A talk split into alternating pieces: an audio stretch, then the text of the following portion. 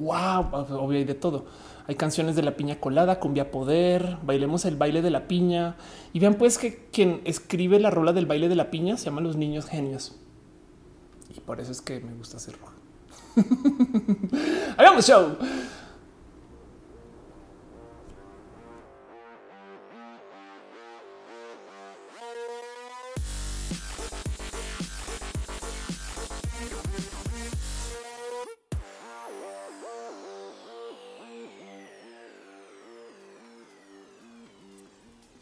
Hey, gente bonita, gente adicta al Internet, gente que le han dicho más en más de una ocasión, pues siempre estás detrás de esa computadora.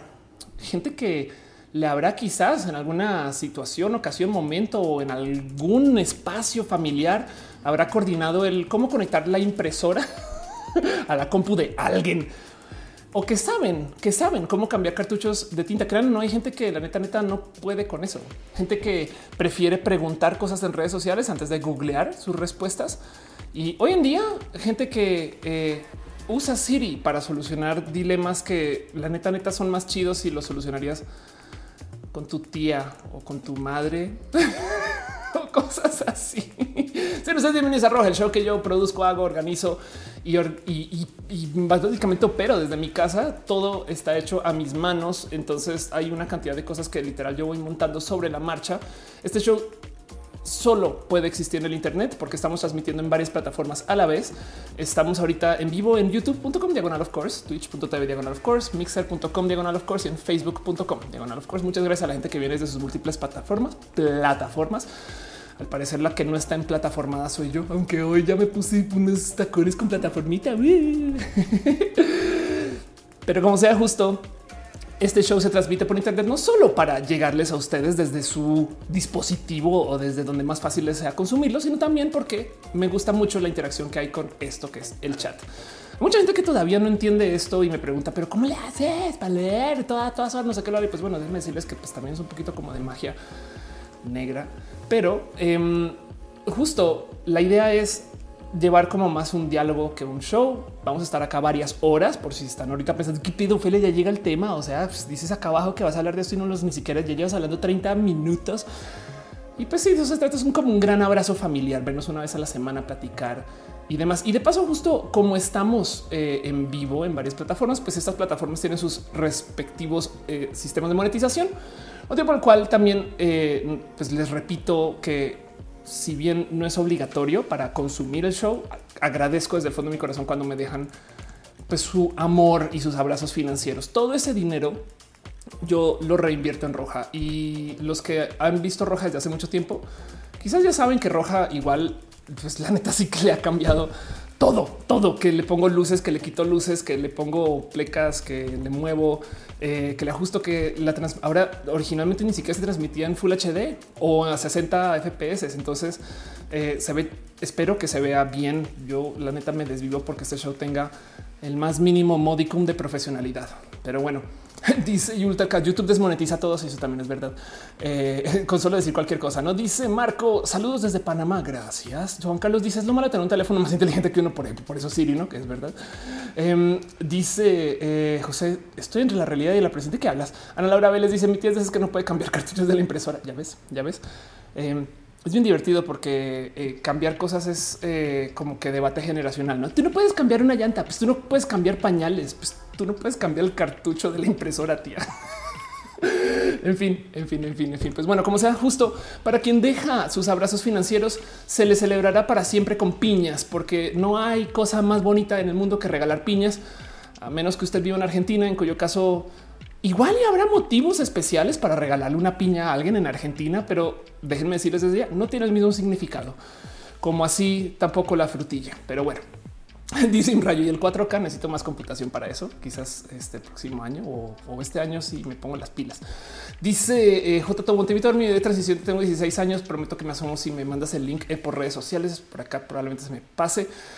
Ay, pues bueno, en fin, un abrazo especial a Iván Aguilar y a Luis H, que ya dejaron sus abrazos financieros y también de paso un abrazo a la gente que está suscrita desde las varias plataformas para suscribirse a desde el Patreon. Están Ana, analógicamente mucho cariño, Trini de Patacoins, Maritza Bernabe, Cabeza Olmeca, Francisco Godínez, Aque Rubio, Rosauri Inis en el Twitch. Están suscritos el tipo Uye Malibe y Dale Caro. Muchas gracias de paso por suscribirse en general. El, que se suscriban a las plataformas también lo aprecio mucho porque em, nada, pues porque les veo en muchos lugares. Entonces es chido. Es como que le mames. En fin, un abrazo a, J, a Jenny Ramírez, a Divino Muchacho, a Fabián Ramos, Julio Hurtado, Edgar Riego, Bruno Alfaro, Tato, Leonardo Tejeda, Pastel Coco y Cira Strange, quienes están suscritos en el YouTube. pero bueno, eh, dice JG Aaron, saludos desde Morelos. Gracias. Y dicen a Laura, lo que acabas es que me paga por encargada de cambiar los cartuchos de la impresora. Ahora te voy a decir algo, Ana. Los cartuchos de la impresora en particular em, están diseñados para fallar. Bueno, eso lo sabemos de, de un buen de dispositivos. Y si vieron el video de obsolescencia programada, más. Pero los cartuchos de impresora en particular resulta que la tinta la venden tan cara por, eh, ¿qué será? Mililitro, que hacen todo tipo de trucos para que tú evidentemente compres más. Por ejemplo, tus cartuchos valen casi lo mismo que una impresora nueva. Y entonces hay gente que no es broma, en vez de cambiar cartuchos, sobre todo cuando son impresoras grandes, en vez de cambiar cartuchos, como que entra la tentación de comprar impresoras nuevas completas.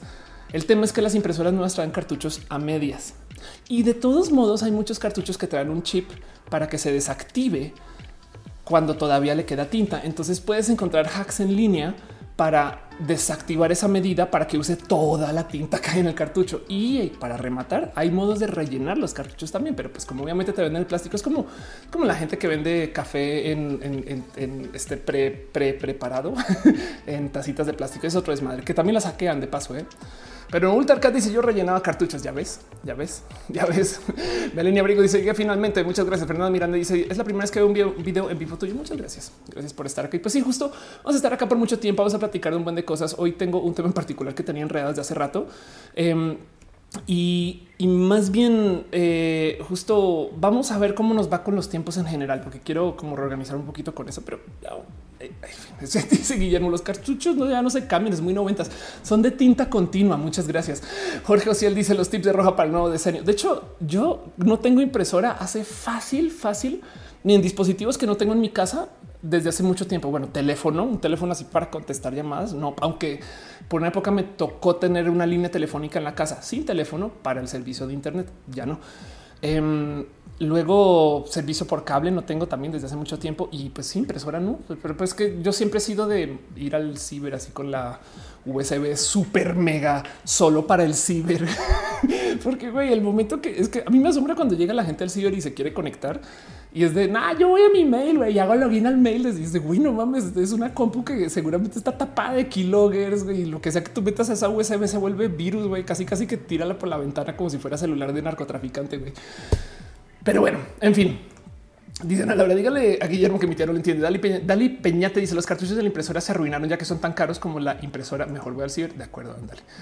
Ándale, dice Mr. Leches ni fax, no? Pues fax. De hecho, para el uso de fax hay websites donde puedes enviarles mails o imágenes y ellos te los envían por fax por si necesitas. Pero bueno, antes de arrancar de paso, me gustaría nomás hacer un poquitín de promoción desvergonzada, porque si no, si no me promociono yo en este show, entonces dónde?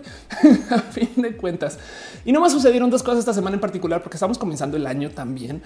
Em, cosas que igual y puse en mi canal de YouTube. Yo hago esto a riesgo de que el día de mañana la neta me cierren el canal y, no saben cómo sudo así gotas frías de miedo, pánico, porque, porque no sé si lo debería estar haciendo, pero pues cada que me entrevistan en algún lugar, yo trato de tomar o el video, la mayoría parte del video y la pongo en mi canal para que lo puedan ver, porque me da un poquito de rabia que Oh, fui a la tele, qué chingón, te vi en la tele hablando, no sé qué. Ok, y vas a YouTube a su canal y 10 views, no? Entonces, este, eh, pues sí, esta semana justo y los republiqué en mi canal y espero que no sean problema. Em, di dos entrevistas, bueno, se publicó una y di otra, una en particular que me encantó de hacer con Katia de Artigues y una que está en mi canal este, con Ana Lomeli también. La neta, hablar con Ana es bien, bien pinche chido y muy bonito. Eh, estuve en reporte de Indigo, estaba súper desmañanada. Me fui a grabar como a las siete y tantas de la mañana. Entonces ahí me tomando café y he hecho un desmadre. Em, pero fue una entrevista muy bonita donde hablamos un poquito acerca de la discriminación y la entrevista con Katia de Artigues también está en mi canal por si la quieren ver. Y fue una cosa genial porque Katia se tomó el tiempo de eh, no sé si por activismo, por gusto, por nerd eh, o simplemente porque me escuchó decirlo alguna vez capaz pero se tomó el tiempo de como de ver de qué va roja. Bien. Y luego entonces eh, futurologiamos y nerdeamos rudo. Como que sí desearía que mis entrevistas fueran todas como, o sea, la paso muy bien con todo el mundo, ¿no? Mi entrevista con Anita también estuvo muy chida, pero desearía que mis pláticas fueran como la, que tuve con Katia, porque, porque hablamos, hablamos, es como un roja multiplayer, güey, que eso raro. Y ahí está, ahí está mi canal. Em, entonces, pues nada, eso sucedió este, esta semana y lo dejo ahí pequeñito, un poquito, poquitilín chilis de promoción desvergonzada, solamente para que ustedes sepan que eso está ahí y luego si arrancamos formalmente el show. Dice Paul Moreno, ¿por qué tienes premios de Disney? Te los muestro. Porque, bueno, después, hago un video de solo eso, porque platiqué en un evento de Disney, en, dos, en un evento de Disney y me los dieron. Son mis reconocimientos de cosas hechas en Disney. Y así las cosas. Dice eh, René, se le llama profesionalismo periodístico. Totalmente de acuerdo. Alondra, Alondra Abel dice: Yo no hago que nadie meta memorias en mi computadora. Me gasta bastante formatear. Lo peor del caso es que se ofenden. Paul Moreno dice: Porque ah, ya te había leído, perdón. Este Daniel dice: Los cibercafés llenos de virus gracias a los ares y cadenas Hotmail que imprimía para la universidad. La formatea inmediato. Otra cosa que una historia de ciber. Em, había una gran emisora de una marca muy conocida eh, de radio por Internet mexicana que afortunadamente ya quebró, quienes hicieron un negocio con un chingo de cibers para poner una barrita que corriera en todos los browsers cuando estuvieran abiertos. Y el tema era que la barrita sintonizaba la emisora, pero no sonaba. Eh, y entonces eh, se ganaban un chingo de escuchas en las estadísticas formales de la emisora. Y luego del otro lado también veían más o menos patrones de navegación. y era de güey, eso que tiene que ver con la radio que están transmitiendo. Y pues nada, es como que cuando vayan a un ciber, vayan con condones. Lo único que les tengo que decir es, eso. O sea, vayan, no pasa nada, pero pues ténganlo por, pues claro que es otro tipo de, lugar de, baja reputación y esas cosas. pero bueno, en fin, este arranquemos solamente este show y vámonos con nuestro primer tema de la noche de eh, algo que está sucediendo en este momento que igual y igual y lo, hemos estado platicando desde hace rato, pero pues, o bueno, no sé, capaz si ustedes no, capaz si ustedes no, pero no sé si saben que estamos en este momento en el Blue Monday. No, se ubican el Blue Monday. pues miren, Blue Monday es más, a ver si esto está en español. Aquí está el lunes azul, el más famosamente conocido como el lunes triste. Es un término que se le da al tercer lunes de enero calificado. Dice aquí falazmente hasta la fecha como el día más triste del año. Evidentemente está wow. Vayan, vean la pelea nomás que hay con esta definición. Falazmente hasta la fecha fuente 1 como el día más triste del año, fuente 2. no, em, básicamente es y dentro de como el canon de, lo que se supone que es el Blue Monday, em, es estadísticamente hablando el día más triste del año. Y entonces hay mucho que desempacar de esto porque de entrada se asumen muchas cosas para poder hablar de ese estadísticamente hablando. El tema es que son de esas son dos temas que como que se publican como que medio de esto estaría chido, divertido, no sé qué. Y luego la banda se la toma como demasiado en serio. Pero técnicamente, em, y, cuando digo que es que poniéndole números a la cosa, em, analizando factores como el clima, donde de paso el clima aplica solamente para el hemisferio norte, no? Entonces, como el y, además que mientras más al norte, pues más frío, ese tipo de cosas, no? Pero entre el clima, eh, este y lo que más o menos sucede en enero, la famosa cuesta de enero. Luego el tema de eh, la deuda promedio que maneja la gente y cuándo la está pagando em, y la habilidad de poder pagar. Cuánto tiempo pasó desde la Navidad, no? Cuánto tiempo pasó desde que técnicamente hicimos resoluciones y la rompimos, que es como más o menos ahorita. Em, y otro par de factores. Y entonces dan con una fórmula que dice: Pues tomando todo esto en cuenta, el día más triste del año debería de ser el tercer lunes de cada enero, ¿no? Entonces se le llama como el Blue Monday y, eso solito, pues me parece, como dirían en Colombia, cuco, tierno. este me parece divertido de, saber que existe. No es más, es como un pequeñito como juego de, nerdos, de nerdos del departamento de historia. Me explico, es como que no es más que eso, pero em, son tres cosas que luego, obviamente, porque Twitter está hecho para pelear. De paso, hay otro video de eso. Em, pues como que la gente toma demasiado, es muy a pecho, ¿no? Entonces eh, hay una discusión en redes si se debería celebrar o no el, lunes triste y de paso, además celebrar, ¿no? Y de paso, la otra cosa es que hay que considerar que pues técnicamente como estas son cosas que son tomadas así como del, del sí, esto pasa y esto no pasa, pues no hay como grandes eh, estadísticas y estudios y formas y demás, porque no más medir la tristeza eh, ya es un tema, ¿no? técnicamente, pues sí, como lo dice Wikipedia y como pues, se lo dice mucha gente que está en contra de esto, es pseudociencia. Em, porque técnicamente no hay como tener una metodología que ayude para analizar esto y pues es desacreditado. Simplemente, pues sí, evidentemente es, que, es que son de las cosas que pues no, no habrá ciencia que lo compruebe. Me explico. Es como que nunca, ni, estoy seguro que ni siquiera se diseñó para eso, pero bueno. Dice Andrés, eh, Andrea Vivi, podría investigarse la tasa de suicidios para ver si coincide con el Blue Monday. Puede ser. Dice Abraham, ya no sigas, no me acordaba de mis deudas. No, bueno, te diría yo. René dice, comí una cacerola, una modelo especial de postre pastel tres leches. que hablan? Sharon Sánchez dice, por fin puedo verte de nuevo en vivo. Tu paisano atrás desde Melbourne. Ay, qué chido, qué bonito. Mautrax dice, Mixer está vivo. Qué bonito, qué chido. Entonces, pues sí, justo em, el tema del Blue Monday es eh, que técnicamente por eso, por eso existe y ya em, es una tradición como cualquier otra. De hecho, hasta le tengo mucho cariño porque no es una tradición de índole religiosa. Entonces, no sé, me divierte mucho que exista y, pues sí tiene como todas las grandes leyendas y como todas las eh, los, grandes mitos, estas cosas, tantito de verdad. o, sea, si existe la cuesta de enero, si existe este tema de que hay, muchos procesos que le toman tiempo en ponerse a andar. Si ustedes tienen cierto tipo de trabajo, la neta, neta, las cosas se ponen en serio. Eh, acercándose hacia cuando técnicamente vuelve eh, la Semana Santa. Em, y como que justo entonces son los inicios del año, ¿no? Porque mucha gente se toma mucho tiempo de descanso hacia finales del año y eso sí por fines religiosos. De hecho, si ustedes se quieren divertir algún rato, hagan el pequeño ejercicio de ver entre sus amigos cercanos más o menos cuando cumplen. Y es muy probable que la mayoría se topan que cumplen como entre septiembre octubre. Y el tema es que si ustedes cuentan nueve meses más o menos, para atrás de todos sus amigos eh, que van como desde Virgo hasta Libra, em, pues se topan con que es muy probable que fueron niños que fueron o fuimos concebidos entre Navidad y Año Nuevo. y, se van a topar que tienen una cantidad ridícula de amigos que cumplen fechas eh, en esas fechas. Em, digo, no tiene que ser el caso global, pero es muy común, ¿no? Y, solamente da porque la neta, neta de todos los espacios del año para tomarse descansos, el fin de año suele ser muy global, sean ustedes unas personas religiosas, católicas, este, este, cristianas o no. Me explico. O sea, es, como que eh, es como que muy estándar desconectarse en diciembre, pero bueno, en fin, dice René. Yo soy Blue Monday Baby, misión en depresión, así mismo, ya le ves. Dice eh, este Mónica Hernández, saludos desde Costa Rica. Dice Hígado de Pato. Hola, René. Eh, ahí, eh. Ah, ok. Alguien escribió nombre mío, seguramente alguien moderando. Em, ¿O yo? ¿Cómo fue eso? Dante Hernández igual dice, creo que cada quien hace su día lo que quiere, lo que muchos perjudica, otros ayuda a la cuesta de enero es mental. Estoy totalmente de acuerdo. Y aún así, de todos modos, por eso digo, hay tantito de verdad, ¿no? Y entonces eso lleva a un buen de discusiones. Y es que justo me recordó toda esta historia. Em, otro debate que levanté así como medio por encima y que lo presenté aquí, que yo creo que no cerré bien, bien, bien mis pensares alrededor, porque además tiene muchas aristas bonitas de observar.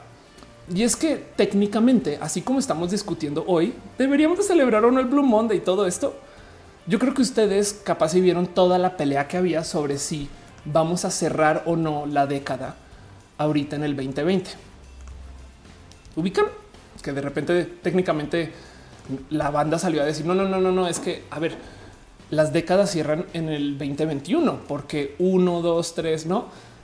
Em, y, y esta discusión de por sí tiene un buen de cosas que hay que desenredar porque suena raro decir que cerramos los conteos de 10 en los unos.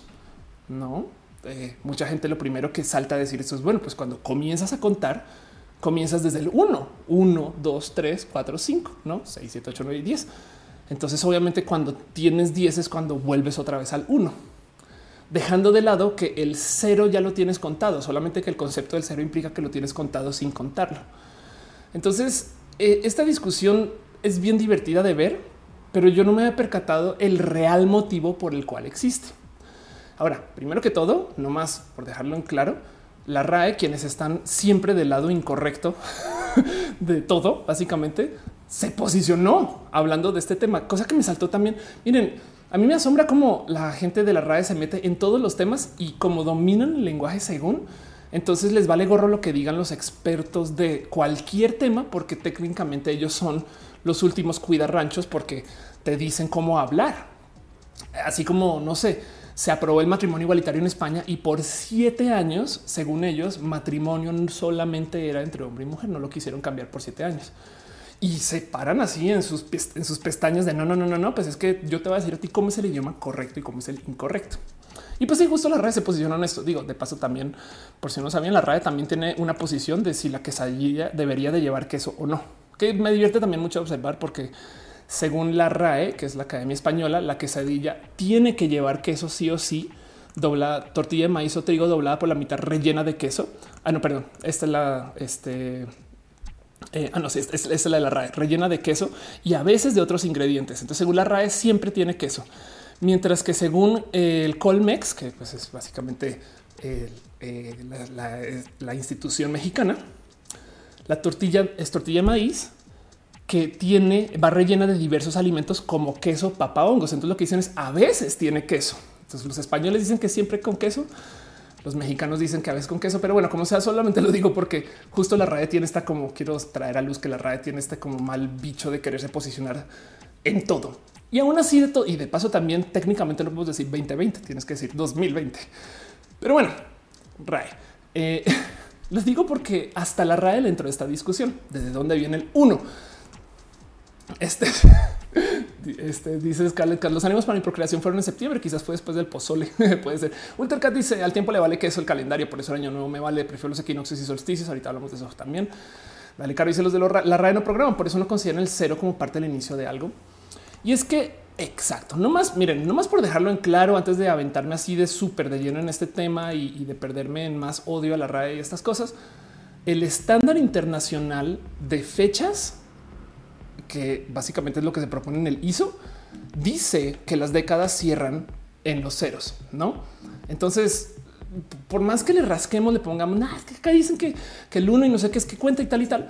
Em, el estándar que se usa, o sus relojes, sus, celulares, su compu, básicamente todo lo que se usa para, pues, para trámites, comienzan las décadas en el cero. Y además hace sentido también del otro lado, pues si la década no arrancar en el cero, entonces 1980 sería parte de los 70 y no lo es. No eh, eh, sería raro de considerar que no.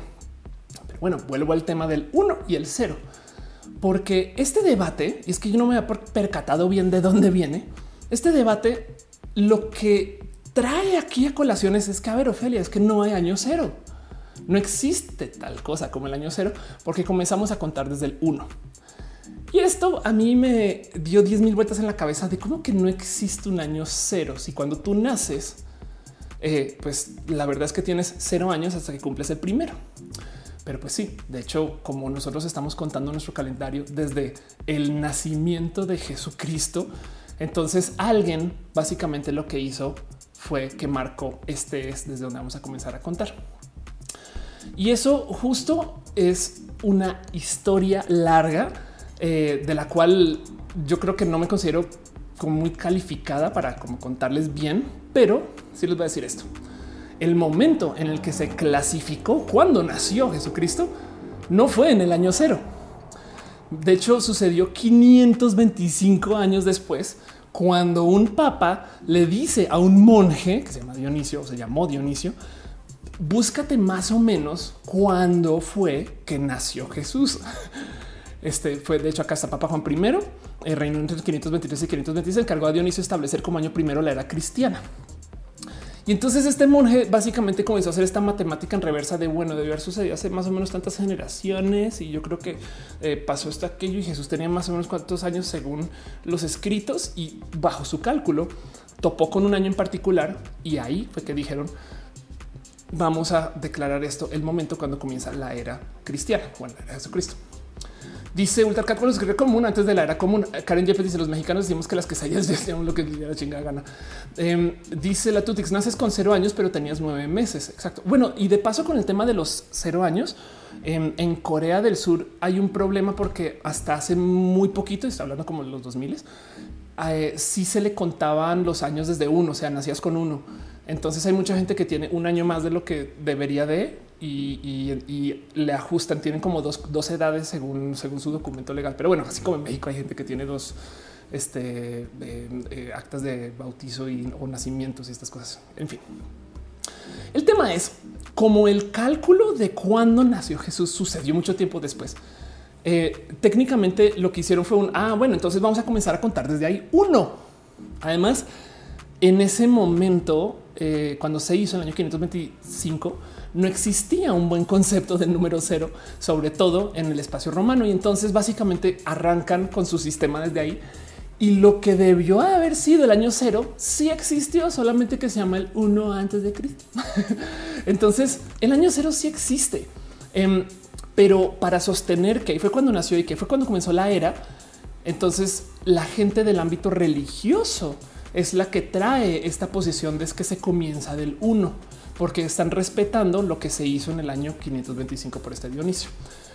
Técnicamente eso es, supongo yo, bueno, lo que, que no, no es que estoy suponiendo, pero yo creería que esto es el motivo por el cual la RAE también se cuelga de no es que no son los ceros, son el uno, porque la RAE es una institución muy conservadora y muy probablemente que esté respetando lo que sea que se dice pues desde lo religioso también. Em, y hay mucho que hablar de esto porque justo a mí me despierta muchos intereses el mero pensar que alguien se siente ahorita decir que habrá pasado hace 500 años. Me explico.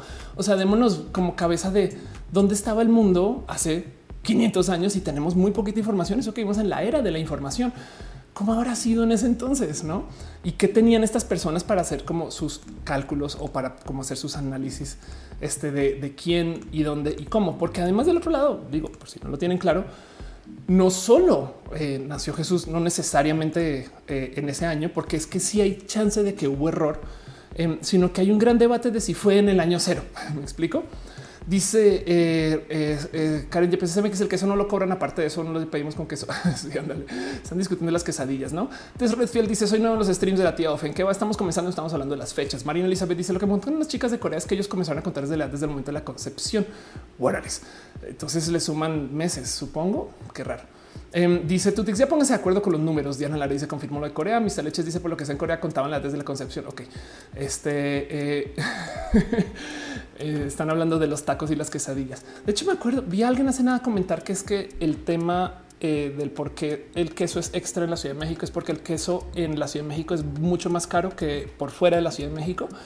Entonces, es como estas cosas que pues por fuera de la Ciudad de México es como güey, la consigues en cualquier esquina por muy poco dinero. Entonces como que lo dan por hecho, mientras que acá hay, lo cobran por aparte y, decían culpa el capitalismo, estas cosas. Pero bueno, volviendo al tema, em, el cuento es de entrada justo si hay debate de si sucedió ese, o, sea, de que si Jesús nació en el año cero, sí o no.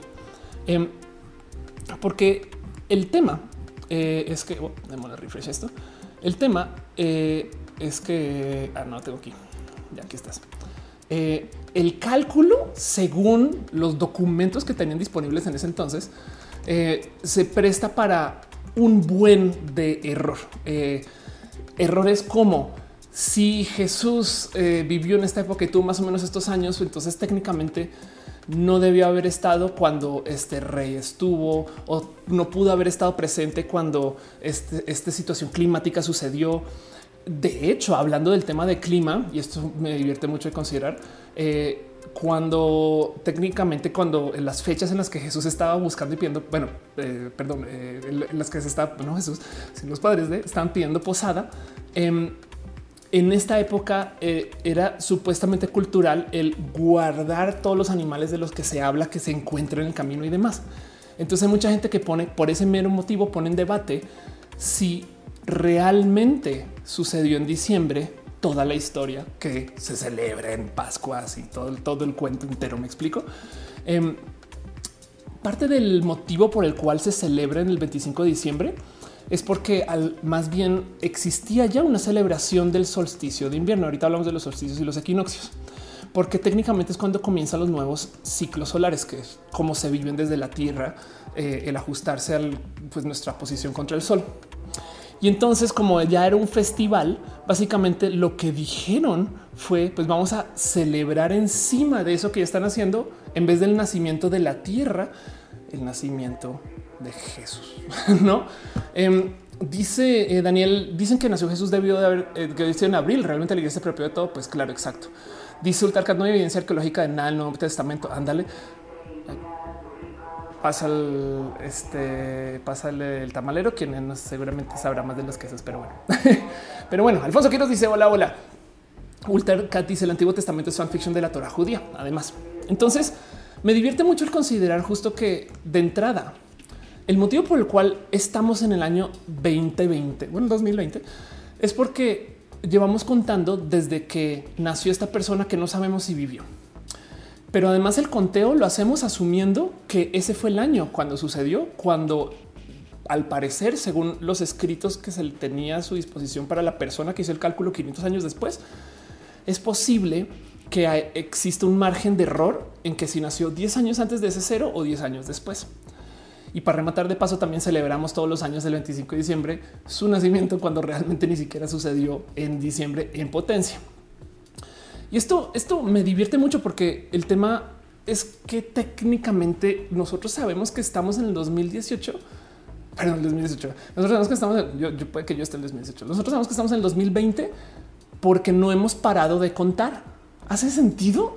Y si bien ahorita de nuevo vivimos en la era de la información, hay mucho que decir acerca de si realmente estamos o no en este año. Em, a ver, el tema es eh, no más considerando que a lo largo de estos 2020 años mucha gente le metió mano al calendario. Hay temas, hay, pero es que les digo hay temas. Este, eh, porque aquí, o sea, aquí de entrada, em, acá hay un buen de control. Los evangelios también nos dicen que Cristo comenzó su ministerio en el trigésimo año, duró tres años hasta la pasión. Sin embargo, la afirmación de la pasión y resurrección de Cristo ocurrió en la Pascua. Em, entonces lo que dicen es que, por ejemplo, esto, la pasión puede suceder el 29 AD o después de 39 AD. Em, y si estamos contando desde ese cero, pues bueno, igual y dices, ok, capaz si técnicamente estamos llevando el conteo. No sé si ustedes saben que por este, por esta mera situación de estar cambiando de calendarios, porque justo lo que hacían entre reyes y papas en ese, digo, hace más de mil años, era como traer este como debate de no, bueno, es que si vamos a contar los días desde o hace cuánto sucedió o qué nos dice la historia, entonces vamos a tener que ajustar. Em, y de hecho, técnicamente, eh, pues hay días que no han sucedido. En eh, creo que aquí está en 1580 y tantos. Ah, ya les busco aquí, tengo el dato. Em, en 1582 quitaron 10 días del calendario. O sea, de repente en octubre pasaron de octubre 4, que es el día de San Francisco de Asís, y se saltaron automáticamente al 14. Esto para poder ajustar em, básicamente el que se use un calendario que respeta las fechas eh, de cuando supuestamente nació Jesús. Em, y entonces aquí está, aquí está, la sucesión de 1562 eh, el, Concilio de Trento aprobó un decreto pidiendo al Papa que solucione el problema incrementado un, calendario reformado, pero tomó otras dos décadas encontrar una solución adecuada y ponerlo en su lugar. Después de años y consultas de investigaciones, el Papa Gregorio XIII eh, firmó una bula papal en febrero de 1582 promulgando el calendario reformado que se le conoce como el calendario gregoriano, que es el que usamos hoy. La reforma se basó en las sugerencias de científico y tal, de científico y tal y tal. Eh, y entonces, de entrada, veámoslo así. Si no, si nos quitaron 10 días en ese entonces, pues técnicamente medio llevamos solamente 10 días de este año, si es que estamos contando los años así, ¿no? Y luego eh, lo volvieron a hacer porque hubo debate y discusión acerca de eh, cómo implementar ajustes en el calendario gregoriano. Este es más fácil de encontrar porque sucedió en 1752, pero el septiembre de 1752 fue 1, 2, 14. Entonces nos quitaron 10 días en 1500 y nos quitaron otros como 15 días en 1700 déjenme decirles, no hemos llegado al año nuevo. Em, dice Dalí Peñato, o sea que prácticamente ponían y quitaban días, todo era el llegue. Alfonso Quiroz dice también algo parecido en los días que les fueron aumentando según emperadores de Roma. Ándale. Eh, René dice, tengo entendido que un mes que quitaron le cambiaron de nombre. Sí, ahí con el tema de los meses, eh, hace mucho más sentido tener un calendario de 13 meses y también hacen, hay 13 constelaciones en el arco zodiacal, solamente que quitaron el mes y la constelación porque 13 se considera de mala suerte. La constelación que quitaron fue Ofiuco, em, que además es muy pequeñita en el arco zodiacal. Sara Noche dice después de un largo tiempo regresado. Qué bonito verte acá. Qué chido que estés acá, Sara. Eh, Karen Yepes dice Sara, mi agente de seguridad profesional este, preferida. Karen Yepes dice: O sea, que el año en el que estoy no es el año en el que creo que estoy. Em, y dice Tess Redfield: Esos judíos son del futuro. Ya hablamos de los judíos. Em, y Carlos S. Gutiérrez dice: Se debería decir los años 81, no los 80. Así que em, piensen ustedes que eh, según el calendario y según quien lo esté contando, y esto a mí me parece fascinante pues claramente estamos en años diferentes y por supuesto que no todo el mundo está sujeto al sistema religioso que conocemos em, de, calendario, no? Cada quien ha ido contando de modos diferentes porque los años los ven de un modo y el sistema lo ven de otro. Ahora, el calendario gregoriano en particular tuvo un problema que luego encontraron cómo ajustarlo y es que técnicamente los días que dejaron no cumplen exactamente con el giro de la Tierra alrededor este, del sol. Entonces sobra un cachito de día y lo que decidieron hacer después fue añadir días y por eso tenemos años bisiestos. Pero por ejemplo, según el calendario chino, estamos en el año 4714. Eh, según eh, este eh, eh, el calendario budista estamos en el año 2560, son el calendario bizantino estamos en el año 7526, son el calendario etiopio, etiopo estamos en el año 2010, qué raro eso, eh, y según el calendario hebreo estamos en el año 5778. Yo creo que, perdón, esto seguramente no se hizo este año.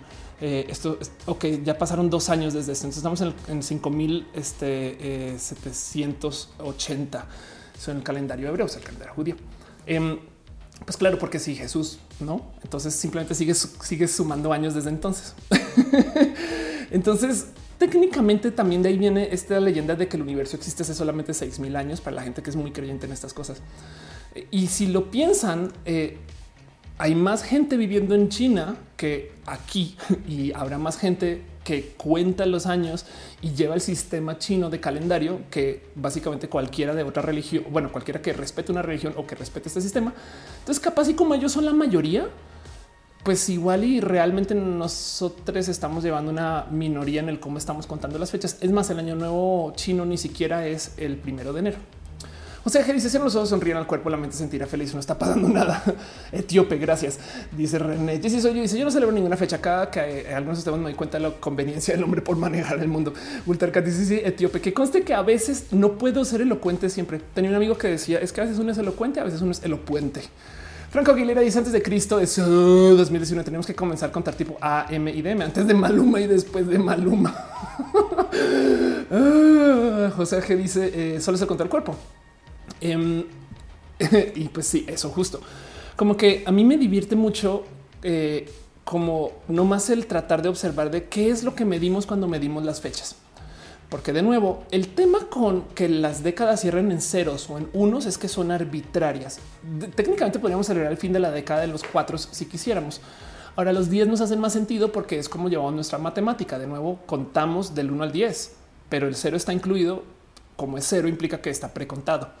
Em, porque técnicamente lo que estamos haciendo cuando medimos un día o cuando medimos un año es que estamos viendo más bien el cómo gira la Tierra alrededor este, del Sol. Entonces, eh, básicamente tenemos que el giro entero es un día que cuenta como día noche y luego cuenta como año.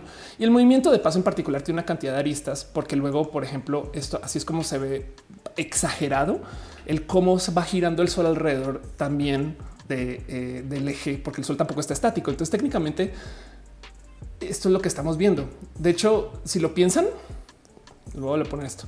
Si lo piensan, ese, ese giro, o sea, una vida de una persona es, a ver, 80 veces eso. y ya. Em, y, me divierte mucho de considerar porque hay una cantidad ridícula de aristas. La Tierra no es enteramente esférica. Ese giro no es perfecto. Además, como hay movimiento y como hay todo tipo de eh, eh, raras consideraciones del cómo lo, estamos midiendo, pues hay que ajustar constantemente por dónde se está. Em, y el tema además es que quien ve esto desde la Tierra no lo va a entender como este giro, sobre todo con los equipos que se tenían hace 200, 300 años, como este giro que tenemos ya hoy en día muy medido de lo que está sucediendo y cómo se mueve el sol y demás. Em, más bien lo que suele ser que se mide en la Tierra son los equinoccios y los solsticios. Ahora, aquí en México hay tantito de esto. Si hay temporadas a medida que nos vamos más al norte o mucho más al sur, em, pues se vuelven más pronunciadas. Pero ustedes evidentemente sabrán que, sobre todo en eh, el hemisferio norte, mientras más entramos al invierno, más cortos son los días, no? Y evidentemente, o sea, casi casi que si lo mides, puedes tener un momento en particular cuando topas con el día más corto del año, no? Y luego lo mismo con el día más largo. Además, de hecho, pues el sol tiene ángulos diferentes según lo que va pasando el año.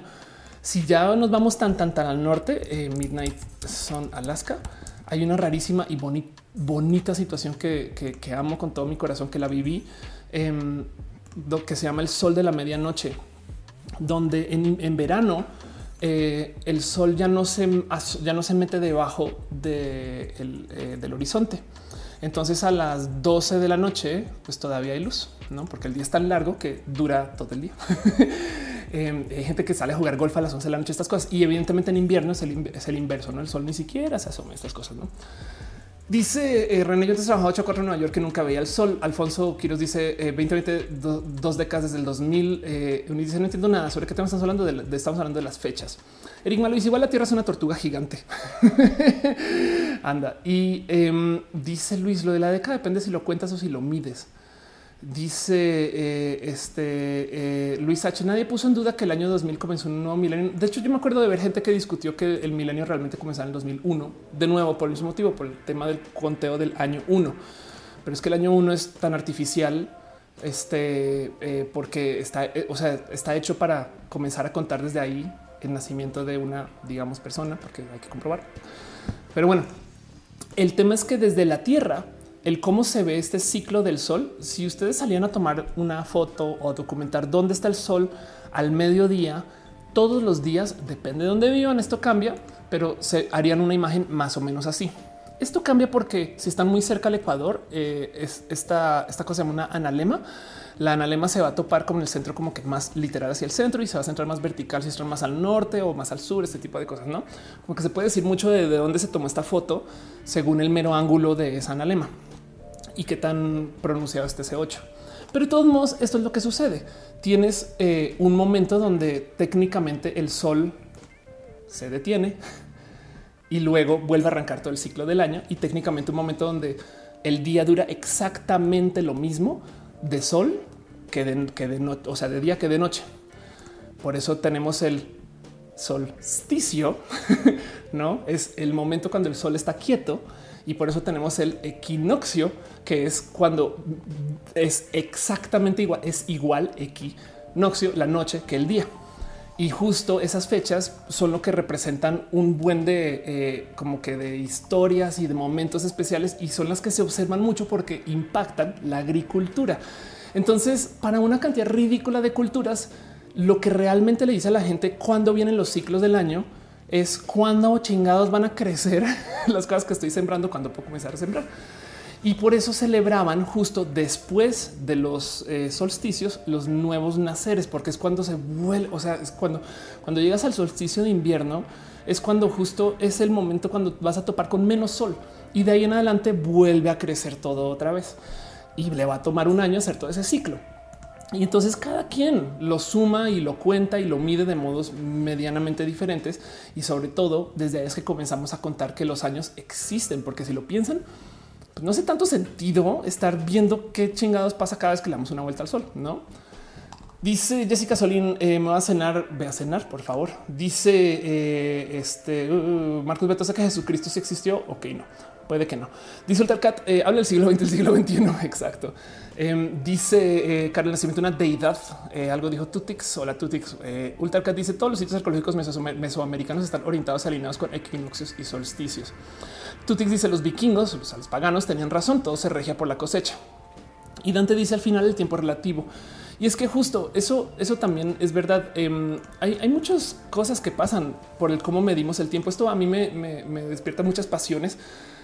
Porque primero que todo, el que tengamos la discusión de los ceros y los unos implica que pues, la neta la gente está muy dispuesta a dejarse afectar por lo que le digan que es la fecha. Porque de nuevo vivimos en el 2020 porque nos dijeron que el año pasado el 2019 y el anterior el 2018 pero nadie, y es que no existe el cómo, se ha tomado la labor de contar hasta por lo menos el cero. Entonces es probable que nos hayan borrado años del calendario y ya no lo sabemos, así como nos borraron días y no lo tenemos presente. Y bueno, para ese chiste, eh, las zonas eh, de uso horario también eh, son este, pues bien, bien, bien, están bien rotas. A ver si encuentra es lo que está buscando. Están bien rotas porque no respetan ninguna situación, eh, o sea, obligatoriamente geográfica, sino que más bien respetan política. No sé si ustedes sabían que en todo China, vean el tamaño de China, en todo China solamente hay una zona horaria. Y de hecho hay gente que culturalmente por fuera de China todavía respetan esa hora, aunque estén en otros países, con tal de mantener como contacto cultural estas cosas. Porque con los usos horarios básicamente se coordinan los espacios como en la Tierra para que tengamos por lo menos una franja donde en la mitad de la franja el mediodía es exactamente a las 12 y la medianoche es a las 12. Pero en el límite de la franja el mediodía es a las 12 y media eh, y al otro límite el mediodía es a las 11 y media. Esto suena poco, pero cuando los días se van alargando o acortando, eso quiere decir que hay ciertas ciudades donde los días como que siempre van a como durar más y otras ciudades donde los días siempre van a durar como que menos viviendo en Alaska, donde les acaba de decir que está este sol de la medianoche, se vuelve aún más loco porque entonces ahora tienes que lidiar con que las, los días son larguísimos, pero además para mantener Alaska cercano a Estados Unidos, lo que hicieron fue que corrieron el uso horario dos horas. Entonces la medianoche es a las dos y el mediodía es a las dos. Y esto suena inocente, pero si tú tienes días que son consistentemente más cortos o con menos sol, creas cultura alrededor de eso. Estas ciudades que son tristes eh, o que son como que muy lluviosas, estas cosas demás, pues aparte de la lluvia, eh, capaz y es porque están muy cerca al filo del cambio de uso horario. Ni hablar de lo que pasa en lugares donde artificialmente mueven el uso horario por otro motivo. Em, el tema es que aquí están dentro de mejor gráfica. El tema es que justo las zonas horarias también están completamente desfasadas y la gente pues vive ya según esto. Me explico como que asume que así debería de ser. Si ustedes viven en México, no sé si saben que hay varios usos horarios de México. Dice este Luis Maclachi, ¿cuál es el lugar donde nunca había sol y varios días de noche? Seguramente muy al norte y muy al sur. Em, dice Marcos, ¿crees que algún día acomoden todo eso? Yo creo que es posible que sí, pero, pero voy a cerrar la sección con eso. Em, dice Ultra y sí, luego el peor horario de verano que me caga, que además el horario de verano no vamos a ajustar por la cantidad de sol disponible, cambiando toda la hora. Y entonces ahora tenemos que ajustarnos porque en unos países sucede y en otros no. Y en unos no tiene por qué ser, no tiene por qué suceder. Todos los países que están cerca al Ecuador realmente no tienen temporada. Si ustedes viven en Ecuador o en Colombia, eh, a mí me divierte mucho porque en Bogotá se la pasan diciendo, ay, sí, es que estamos en invierno, en pleno junio, no solamente porque llovió, güey. Dale Peña te dice: Me siento programación hablando de ceros unos. Franco Aguilera dice: Los que sacaron el mes de calendario seguro fueron los Borgia. Jorge Valles dice: ¿Por qué el día no se mide en sistema métrico? Es una muy buena pregunta. Te dice: Por eso los países fríos siempre hay mucha gente darks. Bueno, añadiéndole a esto de la cultura, eh, capaz si, si no se han dado cuenta, los países fríos hablan con, eh, con lenguaje que también obliga a que saques mucho aire. Entonces, eh, por eso el alemán, los rusos hablan como mucho más este digamos que por así decirlo, atacado, no porque hace frío. Y entonces los países donde hay mucho calor eh, desarrollan hablas que son como de palabras de, boca un poquito más como abierta, eh, gente que se le considera más gritón, ese tipo de cosas caribeños, estas cosas, no? Pero bueno, es otro tema para otro show eh, que también me divierte mucho de observar. Pero el caso es que justo lo importante de ver de todo esto y el por qué me despierta tanta pasión el tema de las décadas y el 2020 y todo esto es porque todas las fechas son cultura boca a boca. Y eso no me deja de dar vueltas porque además no son, no es una cultura fácil. Me explico.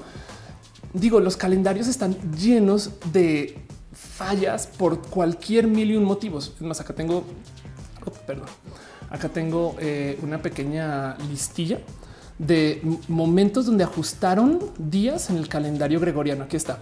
Entonces, del 15 de octubre de 582 quitaron 10 días, en 1700 quitaron 11 días, en 1800 quitaron 12 días, este en 1900. Órales, son días que se a que se tuvieron que ajustar a cambio del rango de las fechas eh, del calendario juliano. Em, y esto es justo porque se hace para permitir que podamos estar contando los años desde el momento que nació Jesús, aunque técnicamente hay un rango de error en esa fecha. Entonces igual estamos contando como que digamos que fútilmente, no?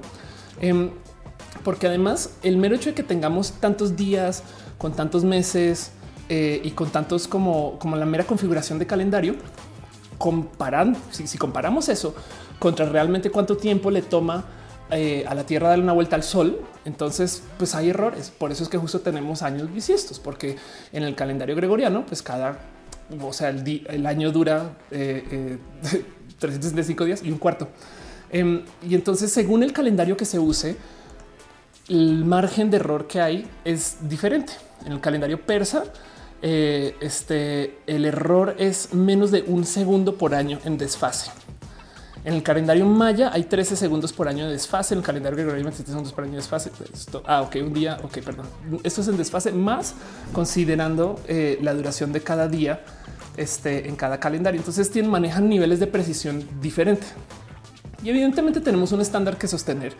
Y ya, eh, o sea, por eso vimos el, problema del Y2K, estas cosas. Pero pues digo, de nuevo, este tipo de eh, digamos que ajustes de precisión las podemos tener hoy porque sabemos cómo se comporta el sol y cómo se comporta la tierra y porque sabemos cómo nos estamos moviendo. De hecho, esto también fue lo que le dio la madre al zodiaco, porque hay un movimiento que no se tomaba en cuenta cuando se pusieron las fechas originales del zodiaco, que se llama la precesión. La precesión básicamente es como un movimiento eh, como de trompo. ¿no? O sea, la Tierra no solo se está moviendo así, no solo se está moviendo alrededor del Sol, sino que también se mueve como trompo así y ese movimiento le toma 27 mil años hacer un giro entero, pero sucede. Ahí está. Lo cual quiere decir que entonces cambias el ángulo desde el cual estás viendo las estrellas porque la precesión está presente, pero tomó unos buenos 2000 años desde que se hicieron las fechas del zodiaco que mucha gente respeta a todos modos, hasta que hoy alguien se paró a decir, ah, no, ya se desfasaron, güey. Y entonces levantaron fechas nuevas. Y la pregunta es, deberíamos de entonces rehacer los zodiacos para a ver, new zodiac dates. Deberíamos de hacer los zodiacos para eh, considerar las fechas relativas de cada momento en particular donde estaban cuando nacieron o deberíamos de hacer un corte y entonces lo que decidieron hacer es este hacer como un corte si quieren ver lo cultural de desde creo que es en el 2005 eso es desde el 2000 tantos eh, la gente del zodiaco va a tener nuevas fechas y ya se acabó a ver si aquí las encuentro. Aquí están. Estas son las de fechas del zodiaco que me encanta presentar. Yo sé que le doy un chingo de vueltas a este tema, pero pues justo viene de acá. Viene del hecho de que hoy en día tenemos equipos que eh, dónde estás? Cha, A ver, Ana Lemas, aquí estás. Tienes equipos que pueden medir con mayor precisión el mero movimiento de la Tierra. Entonces podemos ajustar porque resulta que las fechas que teníamos ya no son. Eh, y bueno, de paso en el tema del zodiaco, justo como está platicando, había además una extra constelación que sacaron, ¿no? Pero uno Gladys Grisel dice todo fue una farsa. Em, dice eh, Tess Redfield, que los, los 2000 le quiten días. Dice Guacaloca los zodiacos. Eh, dice Liz Jordan, oigan, ¿para cuándo toca la siguiente desaparición de días? Digo, para sentirme viajero de tiempo. Eh, cada año, todos los años hay desaparición de días, excepto los años bisiestos, si lo quieres considerar así. Em, Franco Aguilera dice, ¿cuál sería el calendario más científico y exacto? Em, el calendario parece que el más científico eh, o el más preciso es el calendario persa, pero pues de todos modos hay una propuesta em, para hacer un calendario internacional fijo que quiera arreglar todo esto. Em, y esto se presentó, o sea, para que vean en 1902. ¿Por qué no se adopta? Pues porque religión. Pero esto es una propuesta científica hecha alrededor de todos estos desajustes y desmadres que dice hagamos un calendario de 13 meses de 28 días y, dice nunca fue adoptado por ningún país. Fue el calendario oficial de Kodak desde 1928 hasta el 89 órales. Em, donde es más, tienen nombre los, los meses. A ver cómo, cómo se llamarían. Eh, enero, febrero, marzo, abril, mayo, junio, día bisiesto, sol, julio, sol, julio, agosto, septiembre, octubre, noviembre, diciembre, día anual. Ok. Este y técnicamente con esto no hay que estar ajustando fechas como tanto como se hace ahorita. Dice este Red Files, pero no quita el 11 que si no cumple. Ah, ok. Eh, José Lito Mosquera dice que el calendario perfecto es el lunar 28 días. No, no, porque además la luna, este moon, eh, la luna tiene una órbita muy, este, muy errática. La luna hace cosas muy divertidas, muy bonita de ver, de hecho, em, porque a ver si encuentro un video más bien. Eh, porque la luna, primero que todo, como la órbita de la luna siempre está mirando la Tierra. Entonces va mirando, o sea, está, está, se llama tidally locked, se llama eso.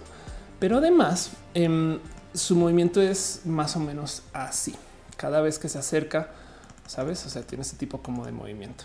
Por consecuencia, la luna está haciendo como espirales poco constantes que sabemos muy bien por dónde van a pasar, pero pues que técnicamente no son precisos. Me explico. O sea, pues 28 que sí que no. Y súmale que además el tema es que la luna, como está atada con la Tierra, mantienen un eje común de gravedad que no está exactamente en el centro de la Tierra, sino que se va moviendo. De hecho, por eso es que hay este, eh, mareas, porque la luna y la Tierra se están como jalando la una a la otra, está como en baile. Em, así que eh, técnicamente tienes tú un camino que aquí está, un camino que no es, o sea, no, no, no, yo no lo describiría como preciso eh, y ni mucho menos para contar tanto como el nuestro alrededor del sol, que con todo y que también es muy, muy desajustado, es tan a mayor escala que podemos medio taparnos los ojos y decir así ah, es como medio circular, ¿eh? pero bueno. Dice eh, Icaín, ¿por qué hablan de caballeros del zodiaco? Em, dice Daniela Luna se va alejando cada año. Eh, dice eh, mi hermana que le gustan peinadas que me peinaron hoy. Marcus Betumaya dice: Creo que algún día a eh, una secundaria las situaciones que dejan adaptarnos a algo más universal. Em, pues es un tema. Pues mira, si en Estados Unidos siguen usando el Fahrenheit y, el motivo por el cual lo usan y da mucha rabia es porque pues, son las métricas este, imperiales. ¿no? Entonces pues, somos el imperio. ¿no? Em, dice eh, eh, que si no Malcachima, que el chafirete. este ¿qué, qué, pasó con Renzo? Ahorita me cuentan de eso. Em, pero bueno, en fin, dice John hijo, ya terminó la década. Pues exacto, yo estoy muy, muy, muy de acuerdo con eso. De paso, justo eh, el tema es que como no sabemos bien qué medir, créanlo o no, no es fácil. O sea, decidir cuándo comienza un día y cuándo acaba un día pues para algunos casos puede ser cuando se asome la primera estrella o cuando salga el sol, pero cuando salga el sol, el sol pues tiene un ancho, un alto, me explico, entonces es cuando se asoma por primera vez o no, o vivo yo en un espacio plano y entonces a nivel del mar o si sale encima de la montaña y, sobre todo eh, justo cómo considero yo que ahora sí ya salió completamente y no.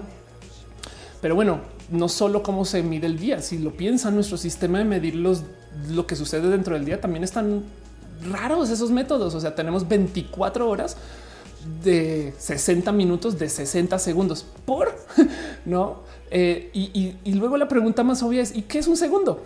Solía ser que el segundo se medía en términos de algo que fuera una constante este, eh, también medible, que en este caso hubiera sido la velocidad de la luz. Em, ahora los segundos se miden en oscilaciones de radiación emitida en la transición entre dos niveles hiperfinos de estado fundamental del isótopo 133 del átomo de cesio. a una temperatura de cero Kelvin. Básicamente es tomamos un átomo que podemos isolar de cierto modo, podemos isolate, que podemos este, observar em, y luego vemos más o menos cuánto tiempo eh, eh, le toma hacer cierta, cierta cantidad de, eh, de, vibraciones. Eso es un segundo y eso va a ser muy, muy, muy constante. Pero pues vean nomás como es 9192 millones 631 mil 770 oscilaciones de la radiación emitida en la transición entre dos niveles hiperfinos de estado fundamental del isótopo 133 del átomo de cesio. Eso es un segundo. Em, y hay máquinas que lo miden constantemente y tenemos relojes atómicos. Pero, pero de ahí a que podamos construir cuántos segundos hacen el minuto, el día, el año, pues de hecho hay días que se le quitan segundos en algunas situaciones. Hay, hay, hay, días con segundos bisiestos. Em, y porque además cambia la distancia de tiempo, cambia eh, ese tema de la duración de tiempo, son que tan lejos o que tan cerca estés a la Tierra. Hay unas propuestas para medir tiempo muy divertidas, unas que ya son muy estándares. Si ustedes trabajan en programación, seguramente conocen el tiempo Unix, que básicamente es un conteo de segundos desde la medianoche del primero de enero de 1970 y ya. Estos son los segundos, los segundos bisiestos. Aquí están segundos intercalares, se llaman un ajuste de un segundo para mantener los estándares de emisión de tiempo cercanos al tiempo solar medio. No Pero bueno, el tiempo Unix básicamente es un número eh, que se lleva contando desde 1970. Y entonces, ¿cuánto tiempo ha pasado desde eh, la medianoche de eh, el primero de enero de 1970? Tantos segundos ya. Y así se maneja una cantidad de cosas en el mundo de la computación. Es más, Unix time. Vamos a ver cuál, es el, el tiempo Unix de ahorita este, cuando se grabó, se transmitió este video, eh, el, el, momento Unix es 1579 57 56 19 y han pasado todos esos segundos desde el primero de enero de 1970, tomando además que se contea, se, lleva ese conteo desde la hora de Londres, que es el estándar del cero UTC. Pero bueno, altura Leo dice el tiempo relativo depende del observador. De Redfield dice si Dani está sano, la edad que sea se puede. Yo he visto personas hasta con 50 que transicionan. Ah, ok, están de transiciones. Eh, Caro dice tiempo Unix, tiempo Juliano, tiempo normal. Enrique acá dice existe el tiempo, lo podemos sentir. Eh, oye, yo estaba leyendo de eh, una droga de estas psicotrópicas que te desconecta del sentir de tiempo. Entonces tú sientes que pasaron días y realmente fueron minutos, una cosa así. Pero bueno, luego, luego leo más de eso. Eh, John Hijo dice eso lo ha visto en un video, pero no me acuerdo. Eh, Tess Redfield dice ese su estado de origen alegando de más. Ah, ok. Eh, y dice no importa la edad. No, aunque creo que estás hablando de transiciones, no? Pero bueno, curiosamente, eh, este tema del cambiar el cómo funcionan las, las horas y demás también ha llevado a todo tipo de raras discusiones. Habrá gente que usa la famosa hora militar, que en vez de hablar de eh, la una de la tarde, dice las 13, las 15, las 16, esas cosas, em, que suele ser que se implementan estos cambios porque es más fácil hablar sobre la radio o con más precisión de este tema de, la hora es tal y que la gente no se confunda. Em, yo me acuerdo de esto, me tocó, no sé si ustedes lo ubican o no, pero en algún momento Swatch propuso una cosa que se llama el tiempo Internet eh, y, esto, de hecho, lo propuso en 1998. Fue una estrategia de mercadeo y hizo una serie de relojes que se llama Swatch Beat, donde contaban eh, el, día de cero a mil y ya. Entonces, en vez de tener eh, minutos, horas, segundos, es de cero a mil. ¿Qué horas son? Las 532 y ya y entonces acaba el, acaba el día y vuelves otra vez, ¿no? Y es como una versión, si quieren verlo más portátil de, lo que es el tiempo eh, Unix. Pero me parece bonito y, hasta me sorprende que no, este, pues no funcionó. Pero bueno, a fin de cuentas ya, ya había un, ya hay un estándar, ¿no? Dani Reyes dice, tengo 49 años, ya te voy a poner hormonas. Este, eh, pues no sé si las hormonas a los 40 no funcionen, pero se dejen. Mira, búscate. Hay gente que transicionó a los 72, 73. Este Arturo le dice: Yo sí recuerdo el tiempo Internet, ya soy boomer. Exacto. Eh, Alejandra Galván dice el tiempo debería ser un lugar donde se cuantifique como el famoso experimento en el tiempo de la Tierra, el tiempo en el espacio son diferentes. Em, y dice René, yo creo que por eso la hora no se basa en el 10 gracias a los ingleses. Sí, y de hecho también tiene que ver justo con el tiempo que toma, eh, eh, o sea, el, tiene que ver con la navegación em, y, y todavía lidiamos con eso. Y hace, es una lástima porque entonces perdemos mucha como capacidad de hacer como cambios más directos. Es más, si lo piensan, eh, capaz de tener una hora global haga sentido para muchas cosas. No quiero son pues las tres, güey. Ya, eso es todo. Y las tres aquí es noche y allá es día. Pero no nos acostumbramos a eso. Nos acostumbramos a que el mediodía es el mediodía, pero es, raro porque el mediodía no siempre lo es.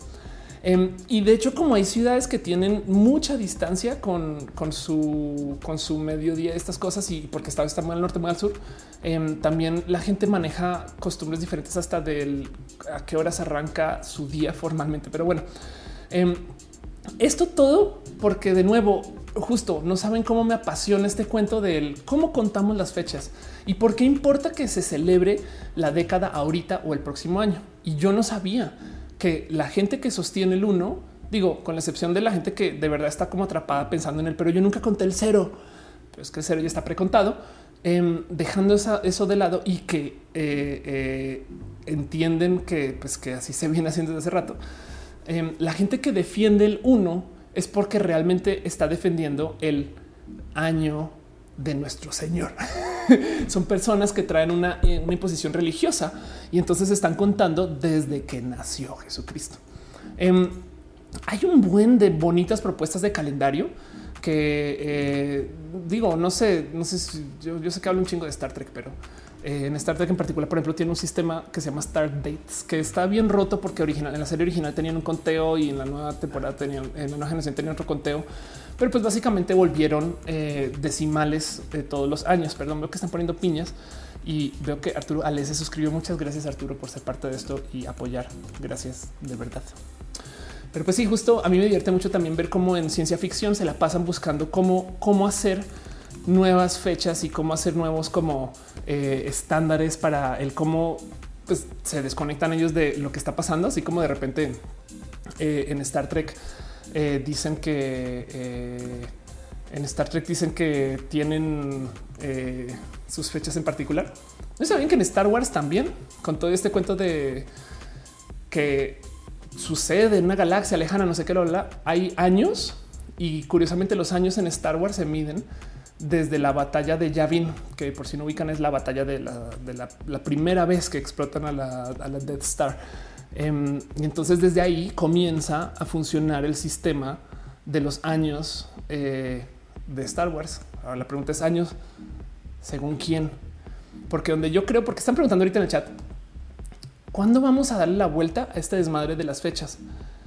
Y es que el momento que comencemos a tener gente por fuera de la Tierra, más allá de la estación espacial, vamos a tener que comenzar a reajustar el cómo llevamos nuestro calendario. Porque en otros planetas, de paso, pues ya no hablan de los años, sino de, pasar o de los días, sino de un sol, ¿no? ¿Cuánto tiempo tarda de sol a sol? Eh, y del otro lado, pues evidentemente los años duran diferente.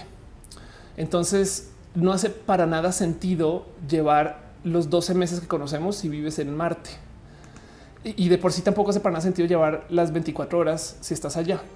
Ahora, ¿cómo coordinas eh, cualquier cosa con una persona que esté en Marte, en la Luna? este, si tienen un sistema diferente de calendario, no? Eh, y eso puede ser bien divertido de observar. De hecho, hay una propuesta para un calendario marciano. Y suena divertido decirlo marciano, pero es un calendario para cuando la gente vive en Marte, que se llama el calendario dariano. Em, y pues básicamente propone el cómo llevar más o menos los años y ven aquí están, se miden soles. Este entonces eh, las, los meses los proponen como Sagitario, Danus, Capricornius, Macar, Aquarius, Cumba, Pisces, Mina, Aries, Mesha, Taurus, Rivashna, Gemini, Mituna, Cáncer, Carnal, Leo, Sima. ¿Cuántos meses hay? ¿Qué es esto? ok, no. Ahora todos, como pueden ver, justo son de 28 días. No, y es que esto le habla a la rotación del planeta, cuánto tiempo, cómo vuelven y demás. No dice eh, Arturo Levin, unos viejos conspiranoicos que dice que el 14 de mayo vamos a unificar muchas cosas, educación igual y calendario. Era, yo creo que el 14 de mayo es ya y no. La pregunta es que es 14 de mayo según quién. Em, porque de nuevo, si se supone que las fechas son sacrosantas y vienen desde ese momento cuando sucedieron estas cosas, pues ya borramos días del calendario. Entonces no hemos todavía ni siquiera hemos llegado al 2020 si estuviéramos contando día tras día. Nos deben días. Em, pero del otro lado estamos en el año 2020 según lo que un monje en el 525 así aquí comenzamos a contar. Debemos estar en el año 5780. Me explico, creo. Em, y, luego todavía no hay, hay, que ajustar que estas personas no están tomando en cuenta cosas raras acerca del movimiento. Y por eso este tema me despierta tanto, tanto, tanto interés. Como que de cierto modo agradezco mucho eh, a mi odio a la RAE que hayan puesto este tweet, porque lo primero que pensé cuando publicaron que es que chingados hace la RAE diciendo que de cuándo comienza el año. O sea, primer tweet de oscuro. A los mexicanos vale chinga tu opinión. Dejen de estarnos cagando el palo. Gracias, oscuro. Te quiero. Este, pero justo de eso y en eso cierro el tema. Este, perdón si me debrayé de mucho. No sé si les parece interesante o no. Capaz yo nerdeo demasiado con estas cosas. Eh, pero pues nada. Vámonos a platicar de las otras cosas. Llevo al aire una hora 20 minutos eh, y leo sus comentarios. Vamos a comenzar el show de todo lo demás y platiquemos un poquito acerca de qué son las fechas. Eh, si lo piensan de suerte, contamos las fechas así, pero hasta es raro considerar que las fechas sean de año con año. ¿Por qué no estamos simplemente contando los días desde que se comenzaron a contar los días? Vamos en el día 782 mil millones. Fin, no, pero bueno, en fin, platicamos otras cosas. Vamos a platicar un poquito de cosas que yo llamo abrazos, cosas que pasaron la semana. Este y mientras tanto leeré sus comentarios y no sé qué opinan ustedes de esto. Ultracat dice que es interesante Este eh, dice este le es cierto, en mexicano les importa poco. Dani Peñata dice todo por referencia al nacimiento de Jesús y que me da rabia. Arturo Ale dice ese día es pacto por la educación. Ándale, Ana Gaby dice oh, acabo de llegar eh, que le gusta mi caballo. Gracias. Hoy me peinaron. Sargento Moreno y sabía escuchar el calendario actual está desfasado porque el que lo inventó no hizo muy bien el conteo exactamente así tal cual. Y eso venía hablando. Entonces Redfield dice cómo sería un T-Rex bebé festejando su cumpleaños. ¿Cómo? ¿De qué hablas? La Gaby dice soy nueva, me saludas. Hola, la Gaby. Este eh, Vika dice soy Vika. Em, y dice Scarlett Cat, piñas coladas felines, años de Corus Canta, obviamente. Sara de Noche dice defender el uno, el cero es defender el binario de género. Perdón, creo que eso no va en este chat. Igual y sí, igual y sí, no te preocupes. Isaac dice solo pasa una semana y extraño los tacones ahí en el set. Ah, pues bueno, los tacones, mira, ahí los tengo puestos y ya, así las cosas. Alonso Méndez dice llegamos a un acuerdo un calendario antes de Nintendo y después de Nintendo. Si lo piensan, miren, ya, ya, ya, ya está en otra sección, pero qué huevos, perdón. Saben cómo de repente llegar a decir desde que desde que yo estoy aquí comenzamos a contar los años. Wow, qué loco. No es como, pero bueno, en fin, así las cosas. Vámonos a ahora sí a hablar un poquito de abrazos, cosas que pasaron este en la semana y que yo quiero platicar con ustedes. Abrazos son cositas que yo creo que vale la pena platicar. No me quiero aclarar mucho en los temas, no le voy a dedicar una hora a cada uno, pero lo quiero compartir con ustedes. Y lo primero que tengo para ustedes eh, eh, de cosas así raras y bonitas es un tweet que puso Pedro Galván. Cuando por si no ubican a Pedro Galván, em, este es, un dictador benevolente. Eh, básicamente lleva Software Guru. Software Guru es un lugar de tecnología muy, muy, muy chido que existe desde hace mucho tiempo, pero no, no está joven como yo, pero él está aún menos joven. y nada, mucha lidia mucho con el tema de la gente profesional en la programación eh, y entonces tiene acceso a datos históricos de muchas cosas, ha estado en esta comunidad hace mucho tiempo, la verdad es que es una persona muy chida y de repente publicó algo que yo ya lo sabía. Yo creo que algunos de ustedes lo sabían, pero que de todos modos no saben cómo me gusta que se tope con datos que comprueban que esto sucede. Y él dice, solo vine a decir que al parecer ganan lo mismo los que aprenden a programar en la universidad que los que aprenden con cursos online o bootcamps. Y ahora un comercial acerca de Platzi, la mejor empresa de educación. Mentiras. Están que los Platzi son chidos. Em, pero justo lo que hace eh, Software Guru es que de vez en cuando levanta contestas con, Ofelia. De vez en cuando levanta encuestas, no contestas, este levanta encuestas eh, y pregunta, ¿no? Eh, ¿Cuánto ganas? ¿Dónde trabajas? ¿Qué estás haciendo? Ese tipo de cosas. Em, y, y, lo bonito es que se topa con si para la gente que es autodidacta en el rubro de la programación hay tales ingresos, pues parecería que siempre y cuando tú mires a la gente joven que tiene menos de cinco años de experiencia, o sea, esto es algo reciente, em, gana lo mismo una persona que haya ido a la universidad a educarse en programación que alguien que haya literal aprendido en YouTube o en Platzi este, eh, o en masterclass a programar y que haya ido a pedir un trabajo. Pero de nuevo, algo reciente. Este em, y me divierte mucho de presentar acá, porque eso es otro tema que tengo por ahí muy enredado. Este cambio de la educación, de cómo hoy en día hay mucha gente que, si bien tienen alguna formación universitaria, la verdad es que las verdaderas formaciones que funcionan hoy son, son formaciones que sean transdisciplinarias, o sea, que aprendiste varias cosas y las uniste todas. Y las mejores personas para recibir educación transdisciplinaria no necesariamente son las personas que se están educando muy bien en la universidad. De hecho, las universidades no están muy hechas para, a ver, em, una persona que recibe educación transdisciplinaria es alguien que vaya y aprenda de leyes y luego de baile y entonces se vuelve un abogado de este de la industria del baile. Me explico o encuentre como o, encuentre como algún punto intermedio entre esas dos, porque porque deriva como cositas de aquí y allá, mientras que una persona multidisciplinaria aprende varias líneas de estudio y entonces las tiene todas. No es como tengo como seis grados. No, eso es una persona multidisciplinaria, sobre todo si son varias disciplinas una persona transdisciplinaria es alguien que va saltando de disciplinas y entonces como que no completó ninguna. Imagínense ustedes entrar a la universidad y estudiar cuatro años de las materias que quieran y al cabo de cuatro años toma tu diploma en qué en la universidad. Y entonces en esos cuatro años ustedes hicieron deportes y tejido avanzado macramé canto este y cálculo vectorial no y entonces de algún modo todo eso les dio una formación única porque es justo atraviesa varias disciplinas y entonces agarran ustedes lo que les sirve cada cual. Pero la verdadera educación transdisciplinaria se da hoy que vivimos en la era del Internet, que la gente igual se gradúa ya y se vuelve a recapacitar en de todo y entonces a lo largo del tiempo se vuelven expertos en cositas. Y esta es la gente que justo está aprendiendo en el Internet a hacer cosas y que hoy en día muchas empresas prefieren buscar porque quien es transdisciplinario tiene esta como capacidad de solucionar problemas dándole la vuelta por fuera del estándar. Ahora, evidentemente hay una defensa de la élite. Claro que hay que tener conocimiento élite de, de, varios, eh, de varios espacios, pero no obstante, este, hay muchos espacios donde mucha gente se está topando con que igual y si tú estudias por fuera y te certificas, ya estás. Entonces, pues nada, les quería compartir eso. Karen Yepes dice abogado bailarín. José Manuel Lucena dice: ¿Cómo crees que la mejor forma de lidiar con jefes de relaciones laborales que no comprenden que sin importar la experiencia académica, puedes tener conocimientos que igual los de muchos? Pues nada, es yo creo que ese es un problema. Quien cree en la transdisciplinariedad, este pues suele ser gente muy creativa. Si, si alguien necesita de un papel, un documento para validar tu conocimiento, es otra mentalidad. No, entonces eh, quizás con resultados puede ser, quizás porque en fin, altura le dice un abogado del pole dance. Dali Peña te dice la programación son las cosas que paga por reconocimiento más que por título. Dale, Caro, el problema que hay con las universidades que tienen programas antiguos y donde se requieren muchas más personas con capacitación técnica por encima de títulos universitarios. Ándale, exacto. Eh, dice como cuando hacía comerciales orgánicos. Exacto. Alfonso Quiroz el presidente del Congreso de Colombia el año pasado solo llegó hasta el bachillerato. No sé cómo llegó ese puesto.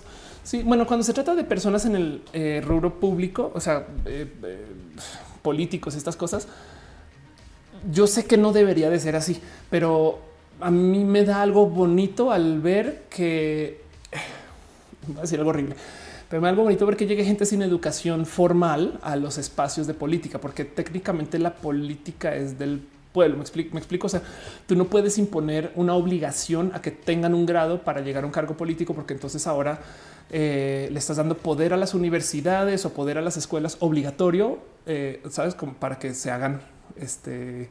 Eh, como, como quien decide quién sí puede ser y no presidente. Y entonces eso es antidemocrático. Técnicamente el que tú veas gente idiota en política comprueba que la democracia sirve para que cualquier idiota pueda llegar a la política. Y en eso me parece bonito, aunque de resto, evidentemente, tener idiotas en política es detrimental, pero no puedes, no puedes obligar a que sean personas educadas desde la educación formal, em, porque es hasta elitista. Eso tiene un valor. Me explico.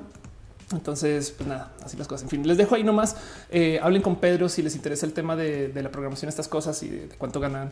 Me pareció muy bonito de, ver y, sobre todo de toparme con datos para eso. René dice: Conozco gente que solo sacó la prepa, es mucho mejor candidato que Trump o Bolsonaro. Gracias. Exacto. Ya le dice: Este semestre a estudiar al extranjero. ¿Algún consejo? Em, eh, eh, de todos. A ver, estoy en extranjero. Consejos para gente que estoy en extranjero. Cuando yo le dije a alguien que venía a vivir a México, me dice: Sé una mexicana, no una mexicanta. Eh, algo similar es, este eh, gózate mucho ser de dónde vienes y entonces ese va a ser tu. O sea, siento yo que la gente que la pasa muy mal cuando va al extranjero es esta gente que quiere desaparecer eh, todo su legado de quiénes son. y si bien cuando el extranjero te forma de modos diferentes, si tú logras rescatar un poquito lo que ya traes, igual y puedes hacer cosas muy chidas. Piensa fusión. No, sé si te sirve ese consejo o no, pero bueno. Karen pues dice ¿Quién es Perico? ¿Dónde quieres ver de cosas en la universidad? Daniel Alejandro Peraza dice en ciertos aspectos hay carreras en que la gente autodidacta tiene más conocimiento, más que un profesional, es tan relativo y soy diseñador gráfico. Alfonso Quiroz dice eh, que le gusta que lo explique así. Muchas gracias, muchas gracias. Bueno, otra, otro abrazo, eh, cosas que quiero platicarles o acercarles a ustedes. No más una pequeña, un recuerdo. Este, eh, no más que, que tengan presentes que hay hombres trans que se embarazan y hay hombres trans que abortan. y lo digo porque eh, esto son de esas cosas que son bien difíciles y complejas de, acercar cuando la gente tiene tan sembrado el binario y el cómo debería de existir la gente. Tengan en cuenta que si sacamos lo que sabemos de las transiciones ahorita y los volvemos un tema mero de acceso a la ciencia, pues hoy en día tenemos ciencia para cambiar nuestro género que se nos asignó al hacer. Saben, piensen solo en eso. Así como tenemos aviones y, procesos de inmigración e inmigración para cambiar la nacionalidad que se nos asignó al nacer, también tenemos ciencia para cambiar el género. Así se mera ciencia social. Entonces, en un mundo donde la gente puede cambiar su género que se le asigna al nacer, pues por supuesto que vamos a vernos con cosas que no estamos estereotípicamente acostumbrados a, toparnos. Y una de esas es justo el cuento de los hombres trans que se embarazan. Este que de paso es muy, es normal. Pregnant trans man. Em, hay mucho que hablar de este tema porque justo eh, es difícil para los hombres trans que se les otorgue paternidad de sus hijos cuando nacen. son el padre, me explico. Eh, y sí son quien son quien llevan al bebé y luego dan a luz. Em, y hay una cantidad ridícula de historias de estas. De hecho, hay una cantidad de historias donde tienes a mujeres trans que entonces acaban con hombres trans y entonces no, el papá es quien da luz. Em, hace nada creo que fue un estado con y bueno, en Estados Unidos que se le otorgó a alguien un acta em, de nacimiento donde dice que quien dio a luz fue el padre, no? O sea, se le dio su paternidad a la persona que dio a luz al bebé y eso al parecer fue único eh, y entonces está celebrando mucho que está chido. Pero eso es considerar que justo pues también los hombres trans pues evidentemente son parte de esta discusión porque son personas que están en capacidad de no son cuerpos gestantes como dice. Entonces quiero dejárselos ustedes ahí nomás para que lo tengan presente y para que sepan que estas cosas pasan. No quiero platicar más que si les gusta que no, que si los hombres deberían de opinar o no, que el aborto, que estas cosas. Em, más bien quiero que sepan que esto es algo que sucede y por eso es un abrazo. Dice Ani Reyes Copillas que el defensa Guajardo se postula para bueno, no sé quién me estás hablando, perdón. Yepes dice quiero un novio chico trans, presénteme a alguien y de todo. Este vea los eventos de la T. Este dice Paul Moreno, siempre la comunidad religiosa estancando el mundo. Pues la neta sí. ¿eh? Alejandro Pedraza dice en ciertos aspectos hay carreras que la gente autodidacta haya te había leído este tiene más conocimiento que la gente profesional, es verdad. Dali Peña te dice son los temas peliagudos cuando hablo con amigos. Es difícil de construir la idea de que solo las mujeres dan a luz y pueden gestar. Sí, y prepárense para que se vuelvan más baratos los trasplantes de útero, porque es muy posible que vivamos en un futuro donde el donde, donde, donde casi que cualquier cuerpo pueda gestar y se acabó. Este, pero bueno, en fin, hablando justo de roles de género y estas cosas, es una noticia que compartió Raúl Mollado, que le tengo mucho cariño, em, que publica eh, acerca de una regla de la CEP. Dice la CEP ya permite el pelo largo en hombres y dice por fin saca una regla estúpida sin sustento. Eh, y no más leer este eh, hacer las respuestas de esto, pues nada, me da rabia que lo que significa el cabello. Miren, para mí el tema del pelo es y no más que importante es yo creo que Paramount. Es, es, como de las cosas más importantes para mí es de lo identitario.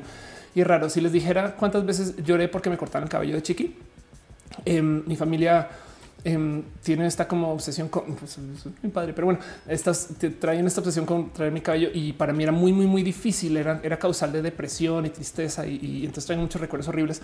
Y en mi colegio en particular no se obligó a llevar cabello, pero se obligó a llevar cabello corto, pero sí me tocan algunos años de donde permitieron el cabello largo. Y el tema es preguntarse por qué tenemos este tema del cabello corto y del cabello largo. Y esto es requete divertido de observar. Por si no lo saben, es por culpa de los piojos.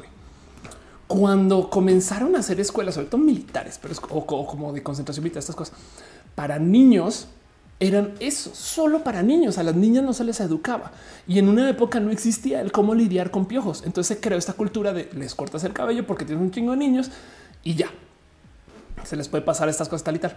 Cuando por fin se le permite a las niñas recibir educación, entonces, sobre todo conjunto con los niños, pero cuando se le permite a las niñas recibir educación, entonces resulta que ya hay el cómo lidiar con piojos y no se les obliga a traer el cabello corto porque ya no es problema. Eso por un lado, y evidentemente también están estas imágenes religiosas y este tema de este como el cabello corto para quien trabaja y el cabello largo para quien es una persona más fina y demás, ¿no? Entonces, el cabello significa un chingo, un chingo. Este y el que se mantenga hasta hoy es más un tema de eh, diferencias de género. De hecho, hay estos casos horribles de eh, profesores que le cortan el cabello largo a los niños.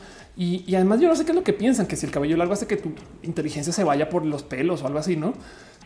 Hay casos horribles, me acuerdo que me habían contado de eh, chicas que no las dejaban graduar o caminar su grado hasta que crecieran el cabello, pero es de güey, ¿cómo? ¿No?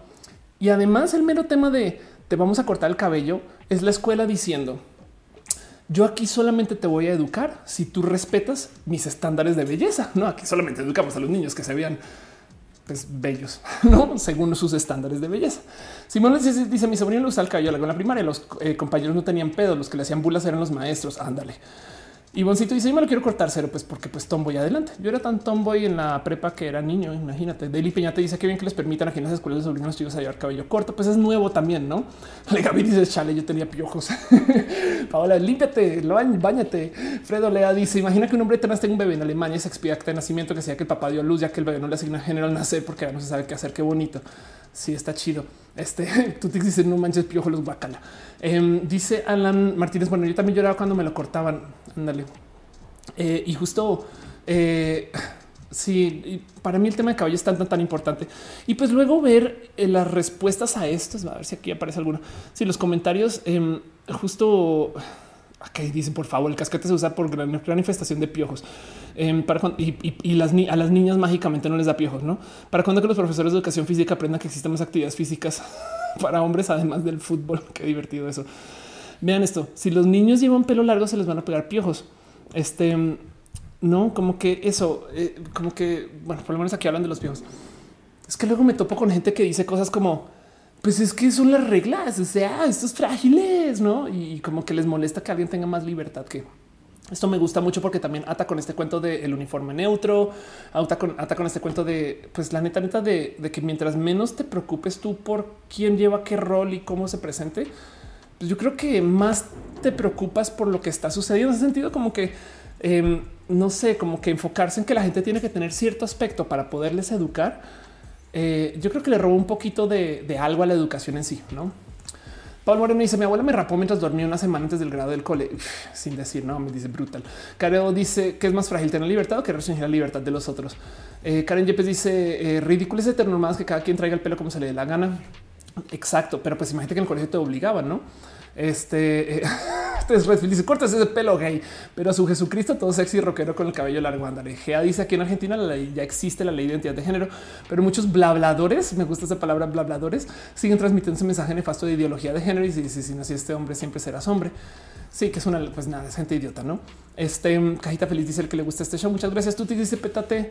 Eh, no te alcanza a leer Tutix, perdón. Dice eh, a mí me dijeron que me deja largo el pelo, que libertad ninguna pues, se rigen por las heteronormas. Exacto. Y ni hablar. Y aquí todavía ni siquiera nos hemos puesto a hablar de la gente este, que vive eh, de género no binario, no? Entonces, nada, tanto que hablar, pero pues como sea, se los dejo a ustedes. Calidad de abrazo. Algo que pasó esta semana.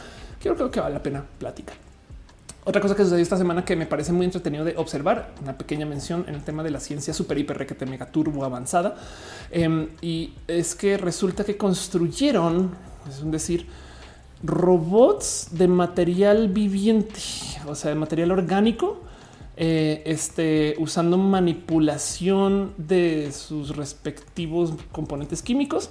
Em, y entonces son robots programables que son tan pequeños que eh, se les puede dar uso pues, molecular. O sea, imagínense, son, son, robots programables que se le podrían ingresar a una persona eh, por el flujo sanguíneo y entonces están programados para hacer cosas desde adentro, no?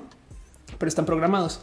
Ahora, lo interesante de la nota es que el método que usaron para diseñar estas eh, sistemas em, fueron fue por medio de una computadora, o sea, más bien usaron un sistema de modelaje por computadora que puso en competencia a varios sistemas iterativos eh, hasta que encontraran el cómo podría funcionar mejor el robot. Entonces, básicamente, ¿qué haces tú? Pones el, me gustaría decir inteligencia artificial, pones a un software a hacer predicciones de, ok, si yo hago esta molécula así, ¿cómo se va a comportar? Si la hago así, ¿cómo se va a comportar?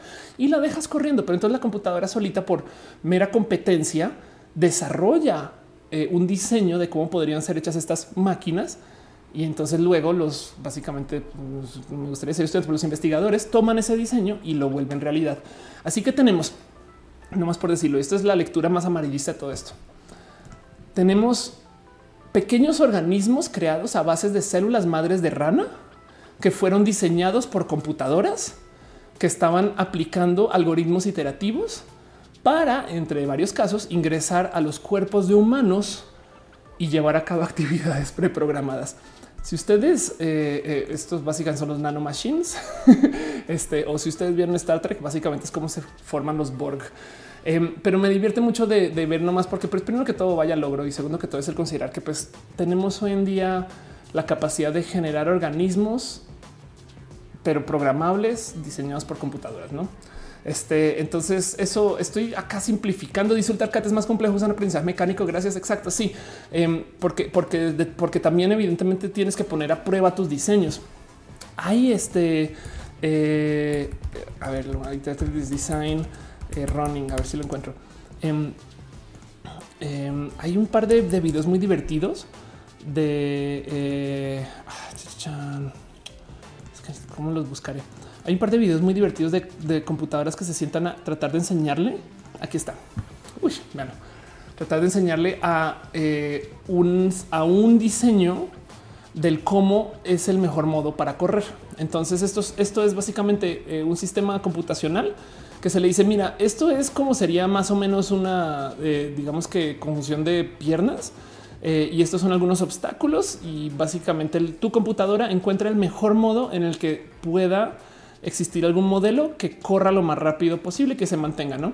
Y entonces eh, los más estables hacen cosas muy raras, como que cosas que pues no hacemos nosotros. Evidentemente también hay muchos factores que no se toman en cuenta con este tipo de modelaje, eh, como por ejemplo, como seres humanos tenemos no solo una cantidad de eh, peso desacumulado en la cabeza, pero tenemos además un como que una real intención, o sea, algo que está programado a nosotros a defender nuestra cabeza. Entonces no correríamos así, como que con tan descuidado, eh, dejando tan descuidado sobre todo nuestra cabeza. Em, pero de todos modos es, muy divertido ver porque esto, es una computadora aprendiendo a caminar, aprendiendo paso por paso. Entonces primero logro girar en este sentido, luego girar aquí, luego las patitas y ya, hasta que llegue a correr. No así diseñaron eh, unos pequeños robots orgánicos. Dice René, yo cuando ando en peda. Paola dice yo quisiera diseñar un modelo para escoger el área donde construir más adecuado. Se podría usar ese modelo. Podrías. Em, estos, estos modelos iterativos de paso son, son muy prácticos justo para hacer cosas que no se te ocurrirían a ti. Eh, ahí me acuerdo de ver, y esto ya tiene mucho tiempo de, ver el cómo una computadora diseñó así antenas y la propuesta que hizo no tiene nada que ver con cómo nosotros diseñamos las antenas porque se veía más como un rayo, no con, con que todas salidas en vez de nosotros que hacemos una línea recta y otra y otra, no como que ese tipo de cosas. Em, pero bueno, dice Luis Edgar, mi esposa te está viendo por primera vez. Saluda las saludos, esposa de Luis Edgar. Em, dice tú, si son mini cosas, pueden obligarte a hacer cosas, pues más bien son pequeños computadores o bueno, pequeños organismos que van a estar en tu sangre. No, entonces nada, me divierte mucho que eso esté pasando. Lo dejo a calidad de abrazos. Investiguen ustedes si quieren, tápense más de información de esto y sepan que hoy en día tenemos computadoras que están diseñando organismos para vivir dentro de nosotros, pero o nosotras, o nosotros. Pero bueno, próximo abrazo, cosas que pasaron esta semana para seguir adelantando con los temas. Leo sus comentarios de todos modos. Em, quiero hablar dos segundos acerca de Mati este, González eh, Gil, quien eh, es primero que es una persona súper, súper, súper, súper chula, quien eh, vive en Colombia. Es básicamente yo, pero chida. Tenía un segmento en el espectáculo en Colombia que creo que se llama La Prohibida y hubo un drama inmenso con eso porque nada, los medios tradicionales son bien horribles con sus generadores de contenido, pero es el caso que eh, lleva haciendo contenidos eh, del tema trans desde hace mucho tiempo y ahora resulta que acabó y creo que la mencioné por encima, este, siendo parte de la alcaldía de Manizales. Manizales, este, pues es una ciudad pequeña en Colombia, pero pues es una ciudad muy bonita. Pues, se ubican a Eri este es de Manizales. Em, y, pues no es exactamente conocida por ser eh, eh, así como un bastión de, este de progre, ¿no? Acá lo ven a la mitad entre Bogotá y Medellín. Eh, Manizales es muy chido. De hecho, yo le tengo mucho cariño. He ido bastante a Manizales. Este, pero pues como sea justo, e, exacto, no es un lugar conocido por ser exactamente libre de personas del ámbito conservador. Y entonces sucedió lo siguiente: se quejaron. ¿Cómo es posible que llegue una persona trans a llevar y dirigir un segmento de la alcaldía que se llama temas de asuntos de género, no? Em, que también eh, es justo eh, todo aquello relacionado con lo de la mujer. Entonces, em, da mucha rabia que esto haya pasado y, y, lleva ya varios días en redes sociales. Solamente lo pongo aquí porque me celebro, pero celebro que si bien hubo gente levantando firmas para sacar a Mati de ahí, Em, como y esto ya tiene varios días, como se comentó por la gente de Change.org Colombia, se consiguieron 2.907 firmas para sacarla y, esto que esto ya cambió, pues nos vamos a buscarlo. Em, este caray, estas. Esto que esto ya cambió. Acá llaman 22 mil personas firmando para que sí se quede. Entonces, como que me parece muy bonito de observar. Digo, de entrada, hueva, tedio, cansancio, que todo el mundo quiera decidir qué puede hacer y qué no puede hacer la gente trans, que no puede entrar al baño, es que no pueden, no deberían, es que no puede, no como que todo el día hay algo eh, que alguien quiere decidir que si una persona trans puede hacer, no? Em, pero del otro lado me gusta mucho que eh, no sé, este esto bonito que hay detrás del pues 2.900 personas firmaron que, se salga, pero del otro lado 22.000 que se quede. Entonces digo, es change, este es Citizen Go. Evidentemente los votos no pues, también significan poco. Es el Internet. Eh, una cosa puede haber vuelto más viral que la otra, pero de todos modos, eh, por lo general, yo creo que habla un poquito de, que, de sí hay apoyo. Me explico, como sea que lo vean. Dice Ana María Gómez eh, de Manizales, la vieja amargada. Exacto. Eri de René dice resistencia. Eh, cajita feliz. ¿Cuántas firmas se necesitan? Vayan y firmen si quieren. Sería chido. Este Alfonso Quiroz dice Matilda nombraron Colombia la directora de gestión de la mujer. Las mujeres no la apoyaron, em, pero hay, pues bueno, ahí ves que hay 22 mil firmas. Entonces yo creo que sí tiene algo que presentar. El bromas feliz dice de qué hablan. Hablamos de temas pequeños. Em, dice Sara de Noche. Yo tampoco entiendo mucho, pero sí me toca el papel de mala. Ay, ay, dice Luis Edgardo que su esposa, un abrazo a tu esposa, pero ya había leído eso. Paul Moreno dice en la oficina en Bogotá se nos dio el tema eh, y dos de diez no estaban de acuerdo. Exacto. Entonces, pues sí, hay gente que no está de acuerdo, pero dos de diez implica que también eh, eso quiere decir que ocho de diez sí están de acuerdo. Hace sentido. Em, y como yo lo puse en Twitter, lo que estaba llevando Mati, o bueno, lo que, lo que va a llevar Mati es este, eh, va a dirigir asuntos de género manizales. El que salgan a quejarse en contra de ella valida que se necesita trabajar en temas de asunto de género en manizales fin, no comprueban que sí se necesita que una mujer trans esté ahí, pero bueno, en fin. Em, y pues bueno, otro abrazo, cosas que este, han estado pasando eh, esta eh, semana. Wow, así me tiene así como, pero anonadada la historia de Me Too Mérida. Em, por si no saben o si no ubican, este, bueno, Me Too evidentemente espero que lo conozcan, no se los va a tener que explicar, pero pues básicamente se creó una cuenta hace muy poquito para hacer y llevar denuncias este, en, Mérida eh, o pues, sobre todo en Yucatán este, de temas de acoso, abuso y pues nada, es un Me Y estuvo al aire. Eh, la verdad es que por muy, muy, muy, muy, muy poco tiempo y se creó un verdadero desorden. Porque primero que todo, y viendo nomás a la gente que se está registrando acá, eh, o perdón, la gente que está reportando acá, yo veía los mismos tres nombres. El Chelo Rejón, ya sé que es una persona que no quiero volver a o ver o saber. si, alguien, si alguien tiene un nombre que rima con Chelo, yo me voy a dejar. Pero del otro lado, yo veía que salían la otra vez. Yo, bueno, puedo creer que otra vez otro reporte y otro reporte, otro reporte. Y resulta que algunos güeyes em, se, eh, se quejaron en redes y ofrecieron una recompensa Em, para quien consiga información de estas mujeres. Nosotros los difamados, dices, esto literal lo puso Chelo Rejo. Nosotros los difamados a base de mentiras, acusaciones falsas, ofrecemos 200 mil pesos mexicanos en efectivo.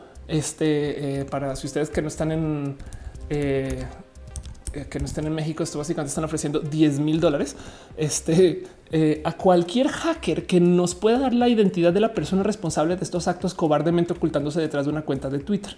Arroba mi tu a las personas que enviaron falsedades de esta misma para proceder legalmente. Gente están destruyendo familias y relaciones por un momento de morbo.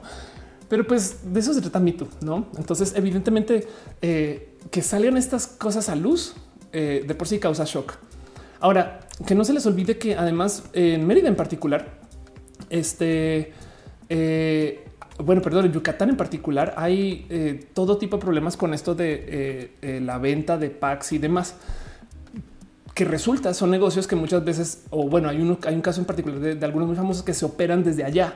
Entonces me rebasa como packs de Mérida, perdón, packs de México y estas cosas existen y, mero hablar de los güeyes, estas cosas este, eh, levanta que se ofrezca ese dinero y de paso tumbaron la cuenta, la denunciaron, entonces tuvieron que abrir mi Mérida 2 y ahora está esta gente que está persiguiendo a las mujeres quienes crearon la cuenta, motivo por el cual también mucha gente comenzó a decir, ah, yo también la creé como en unión, no me explico, como para tratar de dejar difuso que quién, quién fue.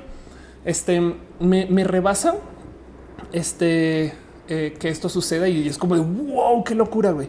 Aquí está. Dice Carlos Sanz, ya no funciona roba mi Mérida, pero se lo cerraron. Intentaron hackear la cuenta para descubrir las identidades de las chicas. Duraron un día para cerrar Yucaterco. Se tomaron más de dos o tres años y todavía está abierta una página de Pax. Y como dice Carlos, dígame que Yucatán es machista. me rebasa que esto digo, hay muchas cosas que hablar bonitas de Yucatán. y se está hablando acerca del matrimonio igualitario. Estos temas también están en la mesa, pero nada, les quería compartir que esto está pasando y la mera violencia detrás de esto, no? Porque también son estos güeyes que están, perdón, una oferta de 200 mil pesos. Este eh, va a hacer que muchas personas se muevan más en medida. Pero bueno, este Dice René, están diciendo que las TERF no apoyaron la morra encargada de género en Manizales en Colombia. Evidentemente no apoyaron, evidentemente no apoyaron. Eh, una TERF es una eh, mujer este, feminista trans odiante, de las cuales desafortunadamente en México y en Colombia hay muchas. Dice Jordan, dice hablando de los nanorobots, si la computadora reclaman patentes sobre ellos de autor, ¿qué tal eso? Ah? Este, ¿qué tal eso? Alan MG dice, me encanta a ti porque es como estar en Watch Dogs 2. Gracias. Qué bonito. Igual es que no saben, yo hice una voz en Watch Dogs 2 y pues nada, así las cosas y pues bueno, en fin, este cosas que pasan, pasaron y tengan un ojo a lo que a lo que sucedió con ese mito en Mérida, porque puede llevar a más. No sé, en fin, me rebasa que esto sea historia en general. Dice René, destruyen las morras que vio de qué hablan. Eh, dice Guaca, el gobierno yucateco también. Eh, ahorita hay un tema donde además parece que usaron gas lacrimógeno contra su, eh, eh, o sea, en, una demostración. Y entonces, en fin, Mérida y Yucatán. Pero pues esto, la historia del Me Too me saltó no más por lo rápido que fue eh, la acción de vamos a callar a estas mujeres, no como que hasta me dio miedo, es de wow, no? O sea, es como que raro ver eso. En fin, último abrazo que les tengo para esta semana de cosas que literal pues, pasaron esta semana que les quiero compartir. Puse en redes eh, y lo he, lo, he hablado acá bastante del el futuro de eh, cómo nos vamos a mecanizar. Esto es, miren, cuando yo hablo con gente que ya está un poquito más expuesta a la diversidad. Me gusta decir que yo soy una persona trans porque soy, me gustaría considerarme una persona transhumana. Me gusta de, yo, yo soy una mujer trans porque declaro hegemonía sobre mi cuerpo y lo manipulo para que sea lo que yo quiero que sea. Y entre esas, pues mi deseo es vivirme así. Em, no obstante, el movimiento transhumanista pues busca justo expandir este cuerpo humano para hacer mucho más o romperlo o desarmarlo, deshacerlo y estas cosas.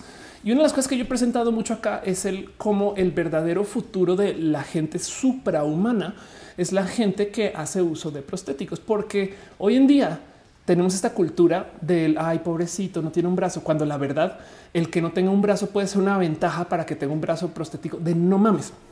Mismo que pasa con la gente que corre súper, súper rápido porque no tiene piernas y entonces eh, puede desarrollar una capacidad de, de, ser una, es una persona atleta que no lo hubiera sido antes, quizás. Em, y pues bueno, puedo seguir hablando de eso, pero el tema es que la tecnología de los prostéticos de hoy está haciendo cosas bien pinches chidas. Y entonces publiqué este video porque hace nada, y ya lo había hablado acá en roja, pero puedo volver a retomar quizás un episodio después. Había hablado de cómo los brazos prostéticos y el cómo levantan información de nosotros y nosotras, sobre todo ahorita que estamos entrando a la era del enlace neuronal, em, pues cada vez permite que tú controles cosas eh, y que del otro lado ya hay cómo conectar sentimiento nervioso. Entonces, no sé si es el caso aquí con este brazo en particular, pero pues para que entiendan qué es lo que está pasando en este video, es una persona que tiene un brazalete y no sé si lo alcanzan a ver justo donde se acaba como su camisa y gracias a eso está controlando el brazo. La pregunta es qué sentirá de eso o no, o, qué no sentirá, o qué músculos estará moviendo y estará bien calibrado y demás. Lo importante aquí es, y el por qué me encanta este video, es que el brazo no tiene que estar conectado a su brazo. me explico. Imagínense que cualquier persona se ponga esos dos brazaletes y entonces tú puedas controlar dos brazos en otro lugar. Y entonces de repente tienes un pastel preparado por un chef este, italiano em, en eh, Los Ángeles por medio de sus brazos, no? O un doctor que opera y esos ejemplos, no? Eh, y del otro lado también la pregunta es eh, si existirá algún modo para quizás de cierto modo poderlo controlar para que tú tengas más de dos brazos, no? Yo lo publiqué en redes diciendo en el futuro vienen tentáculos y quiero. Pero pues es el tema de tenemos esta tecnología y me parece requete bonito porque esto también a mí siempre me deja con ese sabor de y por qué chingados, por qué chingados tiene que ser una mano. No, bueno, está bien, ok, pues porque no la tienen, entonces la que tener, Pero imagino, no sé, como, como que yo sí sería feliz viendo a ver gente con tentáculos o viendo gente con multibras, saben como Ghost in the Shell que de repente sacan y tienen más deditos, cosas así, no? Dice Raúl Moya, son brazos robotizados. Exacto. Dice Scarlett Cat, cazando los movimientos a las activistas apenas asesinaron a Isabel en Juárez. Sí, ya sé, es una lástima. Andrea León dice ya se abrió una cuenta, ya la están cerrando de nuevo. Eh, gracias por el tema. Saludos de María. Sí, exacto. Eh, y el tema de María es este eh, eh Me Too, este eh, en fin, la, cultura del mito que se, se debe y, hay que tener. Pablo, te dices sobre ese término de inteligencia me surge la de la obtención de recursos naturales para su construcción, dada su obvia carencia de ella. Karen Yepes dice Robocop, exacto. Em, y dice Caro, se podrán añadir más miembros al cuerpo. Pues ándale. Bueno, no solo eso, sino que también, por ejemplo, este tipo de eh, como de desarrollos va a sonar raro, pero eh, para la gente que eh, algunos casos muy marcados, para la gente que es, sobre todo parapléjica, no parapléjica, em, el poderle conectar su cerebro a piezas externas y que les den cierta forma de movimiento les ha ayudado a algunas personas, casos muy limitados, em, a volver a hacer conexiones con eh, eh, sus músculos con los que no se podían conectar antes. Entonces, el usar un exoesqueleto para caminar ayuda a que eventualmente luego ya no lo necesites eh, y o ha ayudado en algunos casos. Entonces, toda esta tecnología me parece espectacular de investigar. Pero yo lo veo más desde el punto de vista transhumanista. Es de, es de esto es ahorita, güey. Yo quiero que alguien lo use, este, em, pues por modos optativos. Me explico, porque yo quiero una tercera mano, güey. Ya sería chido. Em, les muestro esto. Second. Esto fue un proyecto. A ver, second thumb. Este proyectar si lo encuentro. Ahora sí, aquí está. Este, esto fue un proyecto, nada, es un proyecto artístico, pero el tema es en algún momento eh, una desarrolladora presentó lo que sería tener este un sexto dedo y entonces eh, tiene el tema que desafortunadamente para controlarlo, ahora esto es del hace dos, tres años, pero para controlarlo eh, tienen eh, algo en el pie y entonces básicamente apretan con el pie y lo están moviendo. Eh, está aquí está, aquí está como lo mueven como es de los pies, pero de todos modos es nomás la propuesta de cómo podría ser el tener un dedo más. Pues está divertida la propuesta en la guitarra, no? de repente tienes acordes con una cuerda más o puedes tocar guitarras con más cuerdas o puedes hacer agarres diferentes o demás. Y la neta, neta, pues se puede, no? O sea, como que tenemos espacio. Entonces me divierte esto, las cosas como extrahumanas, como, como, como esa creatividad. Dice eh, del lástima que este tipo de tecnologías tengan acceso a algunas personas. Es verdad. Este dice René, yo quiero mi miembro quitapón. Puedes. Tú te dice eh, el que chingo de la guitarra. Italia Rami dice: Tengo nervios porque mañana mi primera clase. Ni modo, te subes, das tu primera clase y entonces preocúpate si tuvieras nervios la, la quinta. Pero ya, en fin, en fin, en fin, en fin, en fin, en fin. Dice Daniel, una vez vi que en Japón hay personas que trabajan con un exoesqueleto que les permite alzar pesos que normalmente no podían. Sí, eso. Y de hecho en Estados Unidos también es muy normal ya este toparte con este tipo como de personas. Es más, te lo muestro. Eh, cargo eh, exoskeleton. Eh, hay de todo. Eh. Hay, hay, varios modos de, O sea, esto como que ya se volvió muy estándar. Porque lo volvió passive. Está aquí está cargo exos. Qué locura estas propuestas. Pero mm, esto, esto es más real. Entonces, eh, lo que tienen son justo pequeños exoesqueletos eh, que les ayudan a levantar más peso. Em, y, nada, entonces eh, son, a ver, em, mechanical muscles, a ver si, si los encuentran. hay gente que está trabajando en hacer músculos externos. Entonces, esto es una propuesta de un material que podría, que tiene como, digamos que de cierto modo, la capacidad de hacerse eh, este tipo de hilos que, nos forman nuestros pequeños musculitos, pero pues son hilos. Y entonces, eh, si esos los pudieras controlar de algún sistema, digamos, eléctrico, entonces podrías tener tus músculos externos, ¿no? Y pues hay todo tipo de investigación en esto. Estos son pequeños actuadores y cosas así, ¿no? Pero bueno, esto porque hay mucha gente que quiere replicar el cómo el cuerpo humano este, se mueve. Y prepárense porque esta tecnología ya está aquí. explico? Pero bueno, vámonos a nuestra próxima sección rapidín. Y nada, pues eh, ya como para ir cerrando el show, unas otras cositas más que compartirles. Eh, no más abrazos. No tengo mis plecas de abrazos, no abrazo estas cosas, pero em, vamos a algo que yo llamo me explico, donde levanto algunas de las cosas que había platicado en redes sociales a lo largo de la semana y luego, sobre todo las que se volvieron muy controversiales, que mucha gente luego yo, Felipe, pero qué, quieres decir con eso? ¿A qué te refieres con eh, estas cosas? También leo sus comentarios, pero pues quiero seguir con el show de todos modos. Estas cosas dice eh, eh, Mónica Galmicha en video de Bert O, que fue a ver cómo se hacen los carros aquí en México. Usan esos exoesqueletos para cargar cosas. Exacto. Em, dice Marcos, quiero alas de guacamaya. Yo, la neta sería bien chido. La neta, neta sería muy divertido considerar cosas así. Es que es que eso no puede ser imposible, no? Pero bueno, me explico. Eh, puse un tweet hace unos días. De hecho, puse varios que se volvieron virales y fue una lástima porque mucha gente yo sé que se vuelven virales cuando llegan bots y los bots están bien pendejos, sobre todo los de comedia.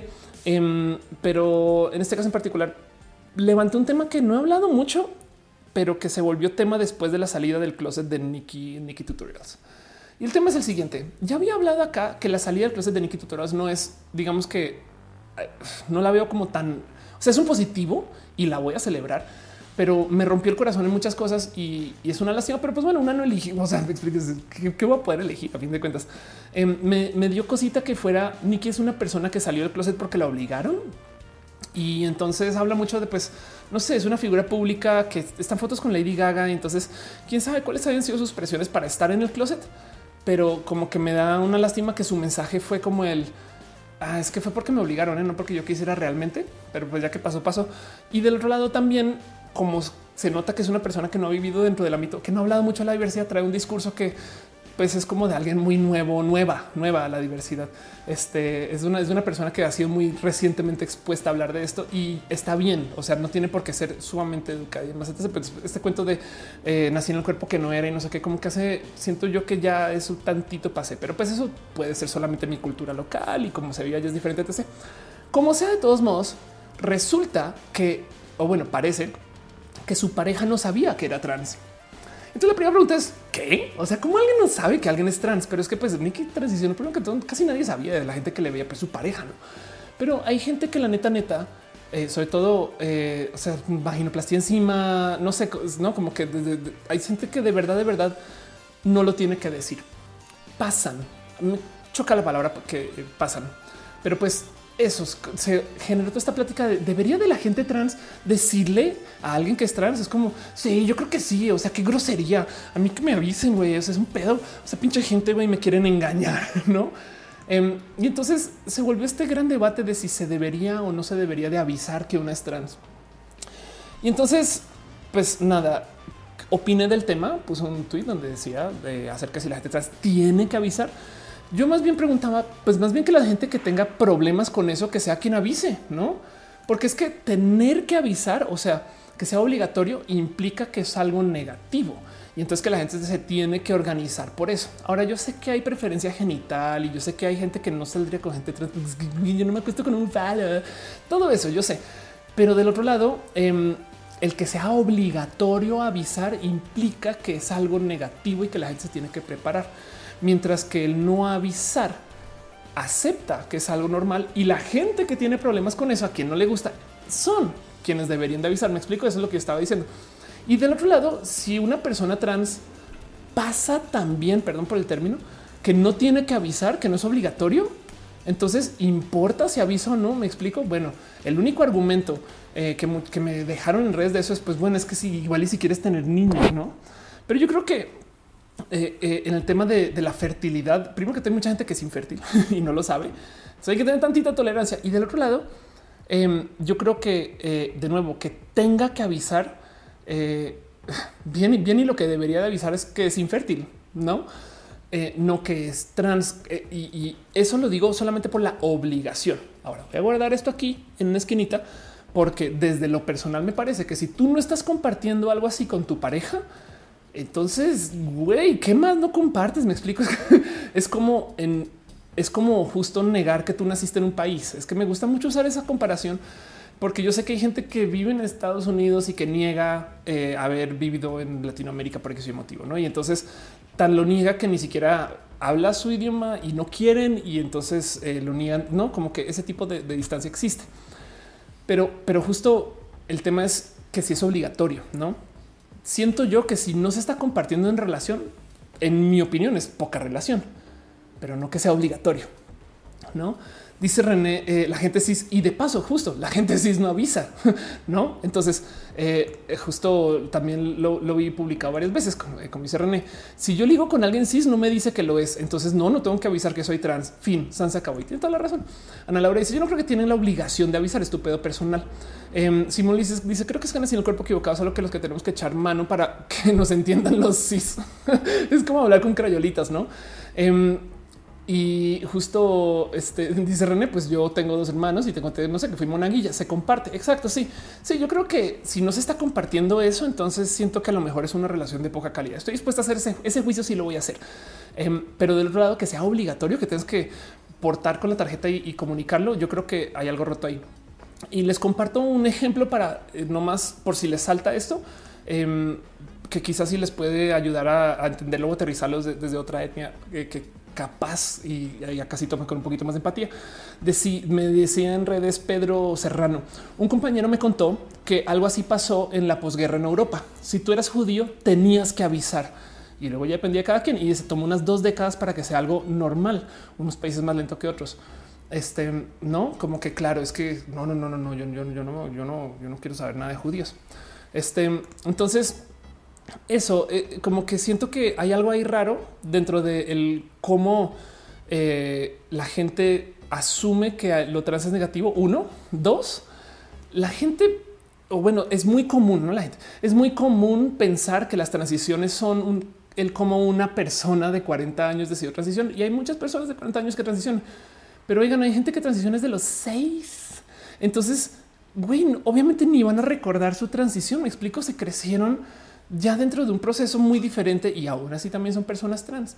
Y hay gente que no sabe que es trans porque por algún motivo su cuerpo, no sé si no me suayer, porque tienen, este, pueden ser personas intersexuales, pueden ser personas, me explico, hay tantas aristas para esta plática que son más allá del este eh, persona A salió del closet y entonces se divorció y ahora transicionó, ahora es mujer y, vive una vida de fiesta, ¿no?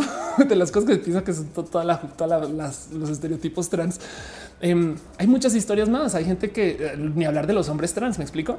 Creciendo, yo tuve un amigo, no se me olvida, perdón por estereotipar con esto, pero un amigo chaparrito, este que me, eh, que tenía voz rara y siempre tenía el cabello corto. Y me acuerdo que a eso de mis 14, 15 años, eh, un día llegó todo feliz a decirme que por fin le aprobaron sus medicamentos eh, para que le vaya bien en el deporte. Y lo que me celebró, me acuerdo que me y a lo mejor voy a tener barba. Eso no se me olvida. 20 años después, de repente yo así voy caminando por el súper con un carrito y no mames, güey, era trans, güey. no, y como que no, no había procesado eso. Em, entonces, saben como que las historias trans son muy diversas como para que la gente piense que solamente es alguien que quiere engañar a alguien más, ¿no? Por eso es que no me gusta la palabra pasar y de paso el término trapito también está un poquito roto porque asume que quieres engañar a alguien. De no mames, güey, la vida no gira en torno a la cis ¿no? Em, como decía, eh, me pusieron en redes también José Chua, dice, eh, de lo que entendido los hombres hetero es que solamente se puede ser mujer si puede tener hijos, jamás se ha operado absolutamente nada y menstrua, pero lo esconde. No saben cómo me gusta que ha puesto, pero lo esconde. Este, porque también decía yo con alguien en esta discusión en redes del cómo no solo es eh, que seas trans o no, es que también hay vatos que no les gusta que alguien se opere. Güey, me explico. Es como justo no que alguien se opere. Es como de ay, no, son falsas y es de eso que. Miren, Em, el tema de eh, cómo, por ejemplo, a mí yo levanto lo que quieran de quejas de que mi ceja no va con mi cabello. güey. Y eso viene de la cultura de que se supone que mi ceja tiene que ser tan güera como el cabello para que la gente no se dé cuenta que yo no soy naturalmente rubia. No mamen, güey. Por supuesto que no lo soy, güey. Y con gusto le quiero mostrar al mundo que yo puedo modificar partes de mí y que soy otra cosa. güey. Como que no quiero engañar a nadie de nada. Em, y entonces me salta mucho esta cultura del este, que todo se vea natural, normal, no? Em, puede que los vatos no lo sepan. Yo sé que todas las chicas sí, eh, pero hay una cosa que se llama el, maquillaje, no maquillaje, el no make up, make up, que es un look de ponerte maquillaje suficiente para que la gente piense que no tienes maquillaje. Em, y entonces eh, eh, es que es muy diferente al realmente no tener maquillaje. Y entonces aquí es donde caen un chingo de güey. Los mismos güeyes que cómo se venden bonitas las mujeres sin maquillaje y realmente están maquilladísimas, pero los güeyes no se dan cuenta porque no son usuarios o porque, porque no se fijan o porque no están dentro, de esta cultura. Y cuando digo güeyes me refiero a hombres cis heteronormados, no? Pero me entienden. Es como es como que también está esta cultura de cómo déjense del tener que decir que eres trans. Imagínense tener que decir que te operaste, que te pusiste implantes o que te hiciste la nariz, no? Y es que nada, es que los niños me van a salir diferentes. y es de, pero pues como que el que te obliguen me parece raro, no? El asumir que modificar tu cuerpo sea un negativo es moralina, pero bueno, quería hablar de eso. Entonces dice los trapitos, como dice el dicho, eh, con respeto para todos, porque bueno, pues sí, no hay trapitos, este, este, eh, eh, del otro lado del binario, me explico. hay hombres trans, no? Entonces, cómo bueno, en fin, Karen ya dice cada quien puede guardar la información que quiera, pero soy de la idea que se debería estar orgulloso de quién eres y dónde eres. Sí, total, exacto. Querer compartir estas cosas para mí es esencial. Yo no podría, digo, que es una persona no binaria, pero yo, yo no puedo ni siquiera con amistades. Me explico. O sea, que un amigo no sepa que soy trans, me siento que qué clase de amigo es, no? Em, y esas cosas, no sé, como que les son muy rapadas, pero que sea obligatorio. De eso es lo que yo quería comentar. Y por eso digo, me explico, porque justo mucha gente saltó a decir, no, es que sí lo tienen que decir, güey. Pero es que el que sea obligatorio que se diga implica aceptar que es un negativo. Y por eso no debería ser obligatorio. Pero bueno, en fin, vámonos con este un pequeño repaso latinoamericano ya para acabar este show y quedarme con ustedes leyendo preguntas, y estas cosas. Este y leo también de paso lo que tengan ahí puesto en el chat. Real que dice: Creo que eh, enlace salió un tema hace tiempo. Un hombre que demandó a su esposa por darle niños feos. Él no sabía que ella se había operado. Imagínate si hubiera sido al revés, no? Pero bueno. Te dice quiero modificar, reemplazar mis ojos de fábrica. Ya no, ya no dan para más. Sería lo máximo. No, los ojos de paso, desafortunadamente, son una pieza mecánica del cuerpo sumamente compleja. Entonces, raro. Alfonso dice eso la demostración debe ser muy complicado. Monique Galmich dice como el tipo de maquillaje asiático, lo suficiente para parecer natural. Eh, dice Isaac, la gente aceptaba tan fácil lo trans como aceptaron el cambio de Sonic en su película. Ándale, este sí, es, todas esas cosas pasan. Ana Laura dice cuando una chica trans anda con un chico, se vuelve trans hetero, no solo hetero, hetero y ya. Sí, o sea, cuando una chica anda con un chico, pues se le considera hetero, a menos que sean una pareja bisexual o pansexual, no? Este como si tú yo nunca maquillado, ningún chico me ha dicho deberías maquillarte. En cambio, las mujeres sí me lo dicen. Qué raro. Sí, pues es que también son hijas del patriarcado. Hay muchas y así las cosas. Pero bueno, en fin, este pequeño repaso latinoamericano porque se puede y porque debemos y porque somos más que solo México y porque México este es un país lo suficientemente grande como para que se nos olvide que existen cosas el resto de Latinoamérica. Hay cosas bien chidas en Latinoamérica. Este sepan ustedes que eh, la semana pasada platiqué acerca de cómo Uber ya no iba a estar en Colombia. Y explico un poquito el por qué, por cómo se le, cómo llegaron a Colombia y, la gran pelea y toda esta discusión acerca de los servicios en app y demás. No, ahora para que ustedes no lo sepan, pero Rappi es un proyecto colombiano está en todos lados, pero es una empresa que nació en Colombia. Entonces la cultura de eh, el envío, estas cosas también. Entonces Uber Eats es un éxito también en Colombia pero lo que mucha gente no tiene presente, porque ah, se va a Uber de Colombia, no sé qué, es que se quedaron todos los demás, güey. Eh, no solo se quedaron todos los demás, y la, noticia que les quiero compartir hoy es que luego están llegando empresas nuevas. Viene, va Sara LT eh, para Colombia. por si no ubican a Sara, Sara LT es un servicio que no sé todavía decidir si me gusta o no. O sea, la neta, le peleo, le peleo mucho para saber si me gusta o no este servicio, pero es una app este, eh, donde eh, solamente hay mujeres este, em, eh, manejando y solamente llevan a mujeres este, y a gente joven, o sea, ladies and teens por SLT. Em, ¿Por qué siento yo que no me gusta? Porque es que es mujer según quién, no? Como que a mí me da miedo que este tipo de servicios discriminen a gente trans o me da miedo que este tipo de servicios discriminen a gente translooking, saben lo que sea que significa eso, saben?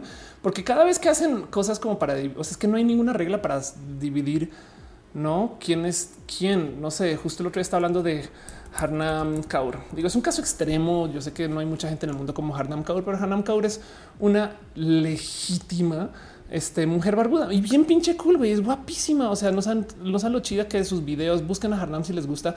Este, eh, pero pues una persona que no es un hombre trans, este eh, que simplemente así es, así es, así nació, así vive y demás. Y entonces eh, Harnam representa mucho este tema de el pues que pues sí, quien dijo que las mujeres no pueden tener barba, no?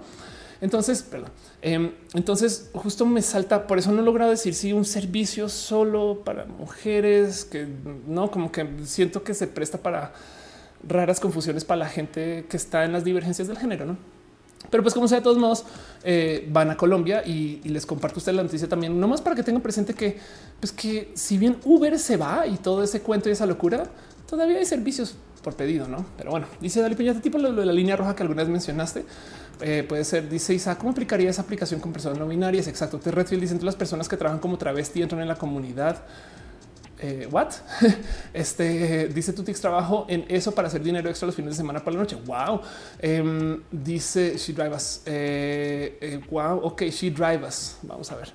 Em, pues bueno, igual y Tutix, si nos puedes hablar un poquito más, como que yo siento que, o sea, entiendo el por qué y honestamente, miren, esto puede ser mi, mi, mi, mi joven aquí hablando, pero si yo llego a un lugar donde hay eh, varias personas atendiendo, es muy probable que yo me aviente a donde están las chicas. Em, y es un tema de, eh, no sé, quizás empatía, es un tema de, de, cómo él habla o pueden ser mis pedos en mi cabeza y ya se acabó y listo. Entonces, em, a mí me parece, a mí me da muy, me llena de alegría cuando llegan eh, personas de tipo Eats o cuando me subo un servicio y es una mujer manejando, no? También, por supuesto, sí. Pero el que sea obligatorio solamente me salta desde el hoy me da miedo que este tipo de cosas justo capaz y son donde comenzamos a tener problemas con la gente pues de la diversidad, ¿no? Entonces me encantaría, este, no sé, ver cómo funciona y chido, ¿no? En fin, dice Mónica al de Ciudad Juárez ya sabes de los feminicidios, un chico está haciendo una app similar a Sara, crea una app que se llama Aura, ándale. Este Alfonso Quiroz dice Uber se acabó en Colombia, pero existen otras apps. Exacto. Y eso es un poquito lo que estoy comentando. Este Dante Snake dice que recomiendas hacer en Tokio. Eh, este eh, cosplay, no sé, perdón. Esto fue, horrible, fue, fue, el consejo de todos. ¿no? Em, dice tú, en las oficinas y drivers debes inscribirte eh, para el usuario, al igual que las conductoras. Ándale, ok. Pues ya, nada, exacto. Chido. Este y ya. René dice en teoría esa no es para mí. Pues exacto, porque es que justo el tema exacto es a eso voy. Que la gente no binaria, digo, supongo que depende de qué tan qué tan female passing sea la gente no binaria, que es que rudo me explico. Es como que eso me parece, siento que eso no, no, no construye chido. Pero bueno, eso en Colombia, sepan que eso está pasando. Este eh, y pues bueno, otra cosa que está pasando en Latinoamérica. Esto es que las cosas en Latinoamérica es tan divertido de observar porque está en caos y más que nunca. Em, ahorita justo, bueno, de entrada, primero que todo, cada que hablo Latinoamérica, no porque solamente hablaba de Venezuela, pero no más para que tengan presente la locura que hay en Venezuela. Eh, ahorita nadie sabe básicamente quién, quién eh, está a cargo de Venezuela, no? Eh, porque está el tema de pues, tenemos un presidente Nicolás Maduro que conocemos que retenió el control este, y demás, pero luego también está el tema de la Asamblea Nacional y lo que sucedió con Juan Guaidó. Y resulta que hace nada hubo una situación donde dice una reelección para un segundo mandato de Juan Guaidó y le literal pusieron barreras y barricadas para que no pudiera entrar. Entonces adentro eh, se otorgó el poder de eh, director de la Asamblea Nacional, otra persona, a ver si encuentro el nombre, Parra. Este, chuchachan, estás eh, Parra, Parra, Parra, Parra, Guaidó, ah, Luis Parra, aquí está, perdón.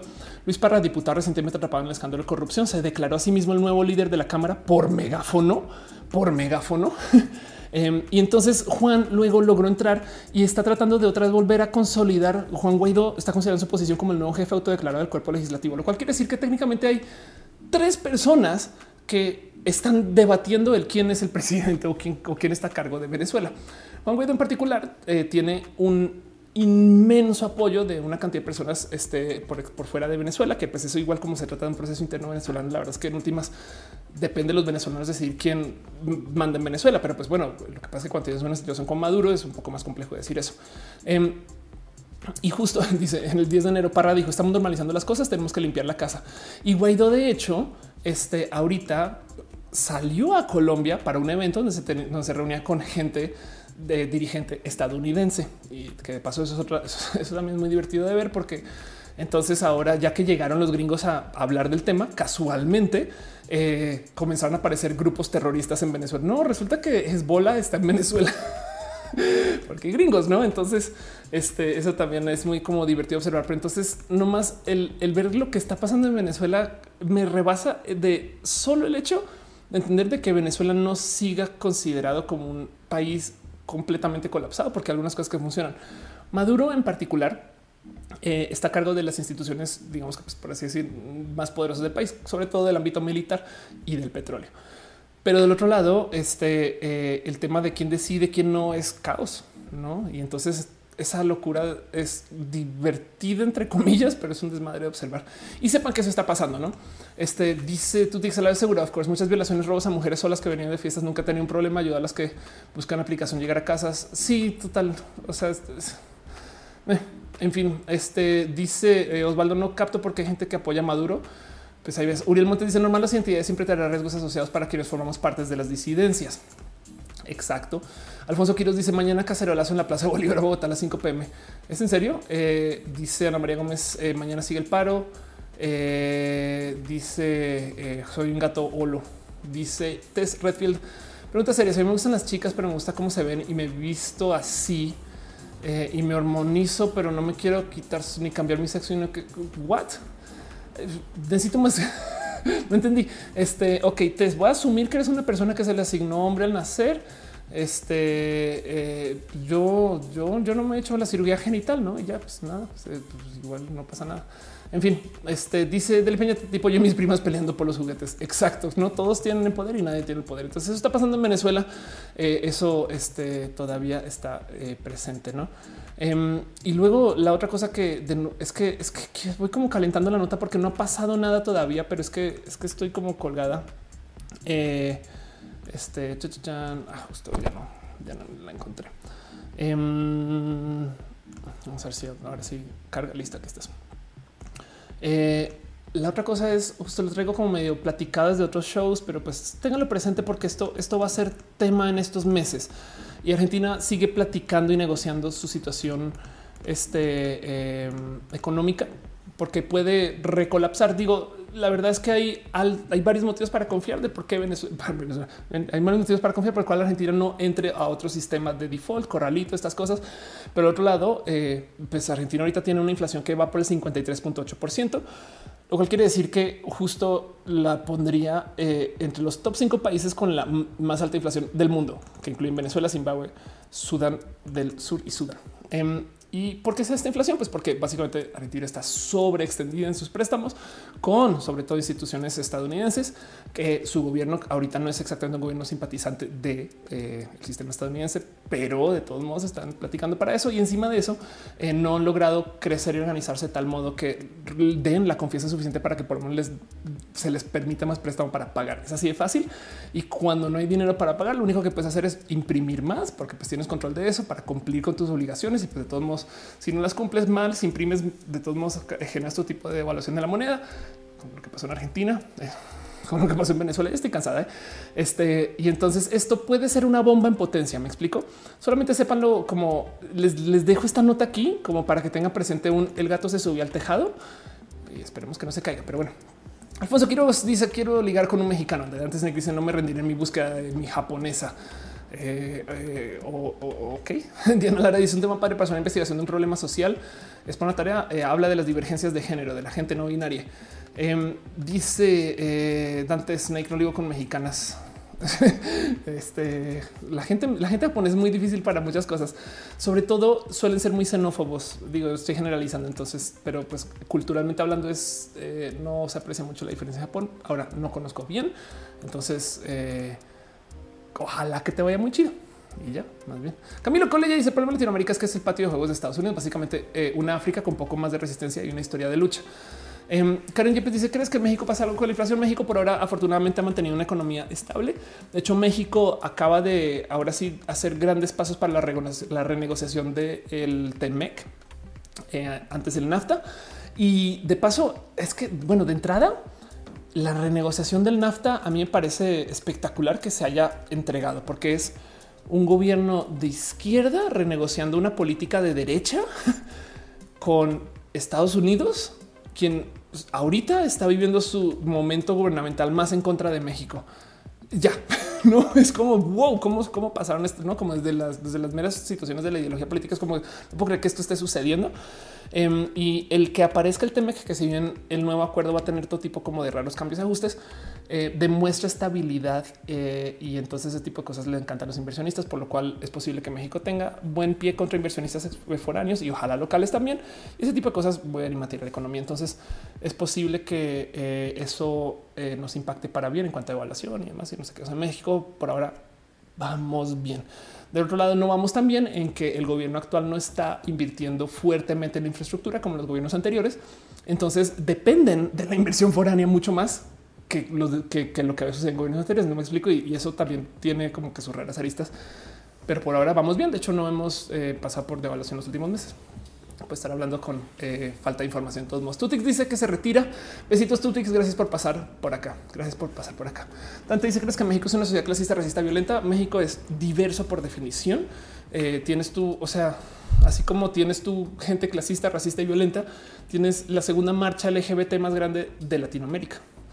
Entonces, entonces ¿qué te digo? Observa lo que quieras observar. Me explico. Sí, si hay gente racista hay, hay, que arreglar eso, pero el otro también no descartes que hay gente muy a favor. Dice Ultracat, al renegociar el tratado, eso ya nos abusó contra los mexicanos, los mexicanos vulnerables. Acuérdate del zapatismo. Pues te, curiosamente, el, acuerdo em, este, que se está renegociando ahorita trae un buen de provisiones. Me gustaría decir progreso. Este trae un buen de propuestas que quieren defender a los empleados y a los trabajadores mexicanos, porque la idea de este Temec, o sea, el cómo se propone, que cuando se propuso el NAFTA, la idea fue decirle a Estados Unidos y a Canadá, sí, yo sé que ustedes tienen productos y cosas, nosotros tenemos labor barata. Entonces se organizaron como que las tarifas y los acuerdos y demás de tal modo que se preste para hacer muchas fábricas en México y, entonces se mantenga a la gente mexicana trabajando porque son trabajadores baratos. Ahora el TEMEC de cierto modo incentiva a que los motivos competitivos de, eh, de, la oferta mexicana no sean porque son trabajo barato, que tiene el problema que quiere que tiene problema que le va a tener que pedir a, a las maquilas que compitan sobre otra cosa que no sea precio de contratación laboral, no? O sea, que ofrezcan calidad, que ofrezcan velocidad, que ofrezcan innovación, mil cosas, no? Y eso puede pasar como puede que no. Igual y lo único que saben hacer es dar labor barata. Pero entonces el TEMEC en particular, como está estructurado en potencia y si se organiza bien y si se ejecuta bien, eh, técnicamente buscaría o sería una herramienta muy, muy, muy poderosa para sacar a México de ser el maquiladero de, Latino, de, perdón, de América del Norte. Em, y eso por diseño, me explico.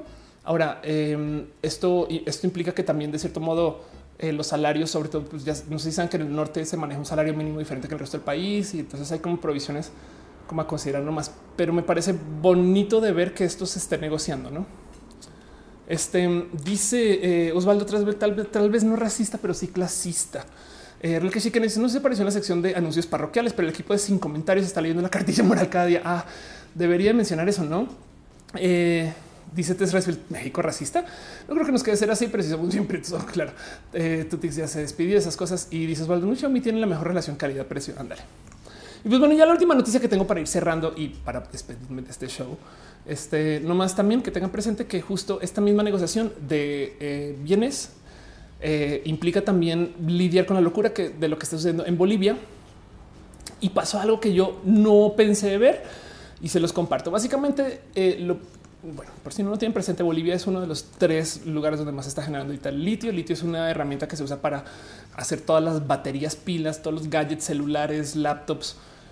Y, siempre me ha gustado, o no sé, algo dentro del concepto del litio que me divierte mucho, porque es no solo lo que hace que tus gadgets tengan energía, sino también es un antidepresivo. Entonces tú también tienes energía, es algo así. Pero como sea, em, justo está este, estaba todo este debate de bueno, ya que se cayó el gobierno en Bolivia, pues obviamente van a llegar las grandes empresas gringas a Bolivia a extraer este litio y trabajar con ellos y demás. Y al parecer, Juan Carlos Zuleta, que básicamente este eh, no sé, Juan Carlos Zuleta, em, eh, bueno, hay un, al parecer dirigentes de estas de esta industria en Bolivia se pararon a sostener su punto de no, no, no, no, a ver es que no vamos a hacer esto por medio de empresas gringas y vamos a extraer este litio, lo vamos a hacer aquí en Bolivia con desarrollo boliviano, es raro de decir y raro de ver, porque eh, quizás digo, sigue siendo el liberar un bien que no se estaba negociando mucho, eh, digamos que sin, tener que pasar por gobierno antes, pero de todos modos, em, fue, no sé, como que da un poco de, ah, ok, entonces lo de Evo no fue por eso. y ya. Este dice Osvaldo Roja es porque pues así, así, así soy.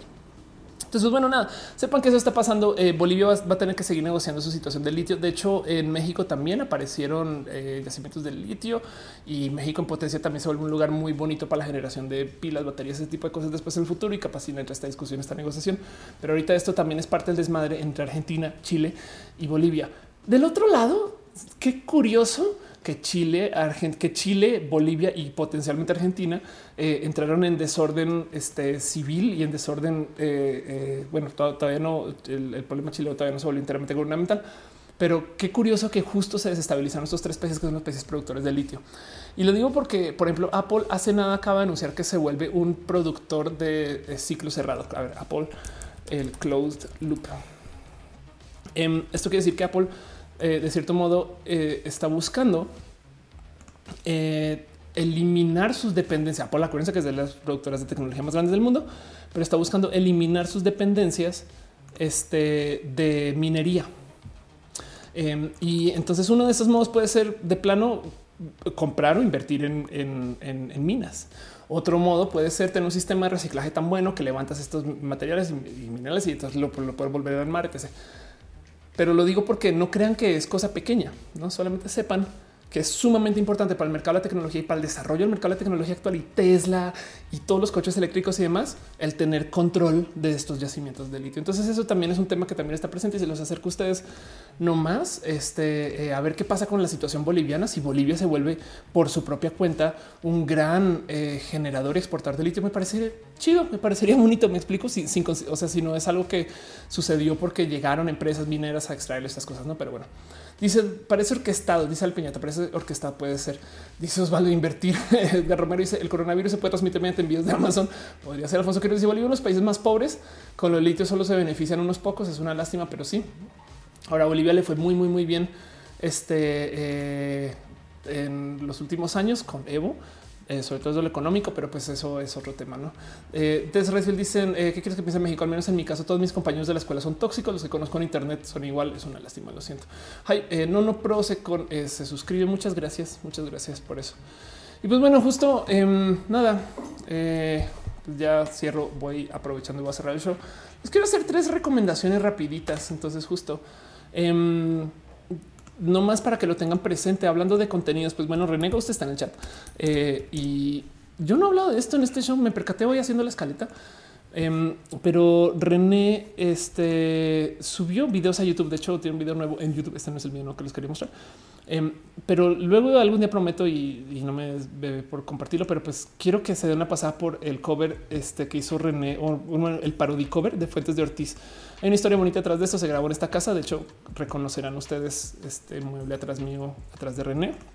Eh, y también René justo acá compartir video nuevo. Entonces, nada, solamente les quiero compartir y decir que existe el canal de YouTube de René Ghost, por si no ubican, por si quieren divertir un rato y ver Still Hurts o si quieren ver fuentes de Ortiz. Pero bueno, em, y ya justo en recomendaciones también, eh, no sé si llamarles hermanites o llamarles ahijados o llamarles eh, de, mis padrinos.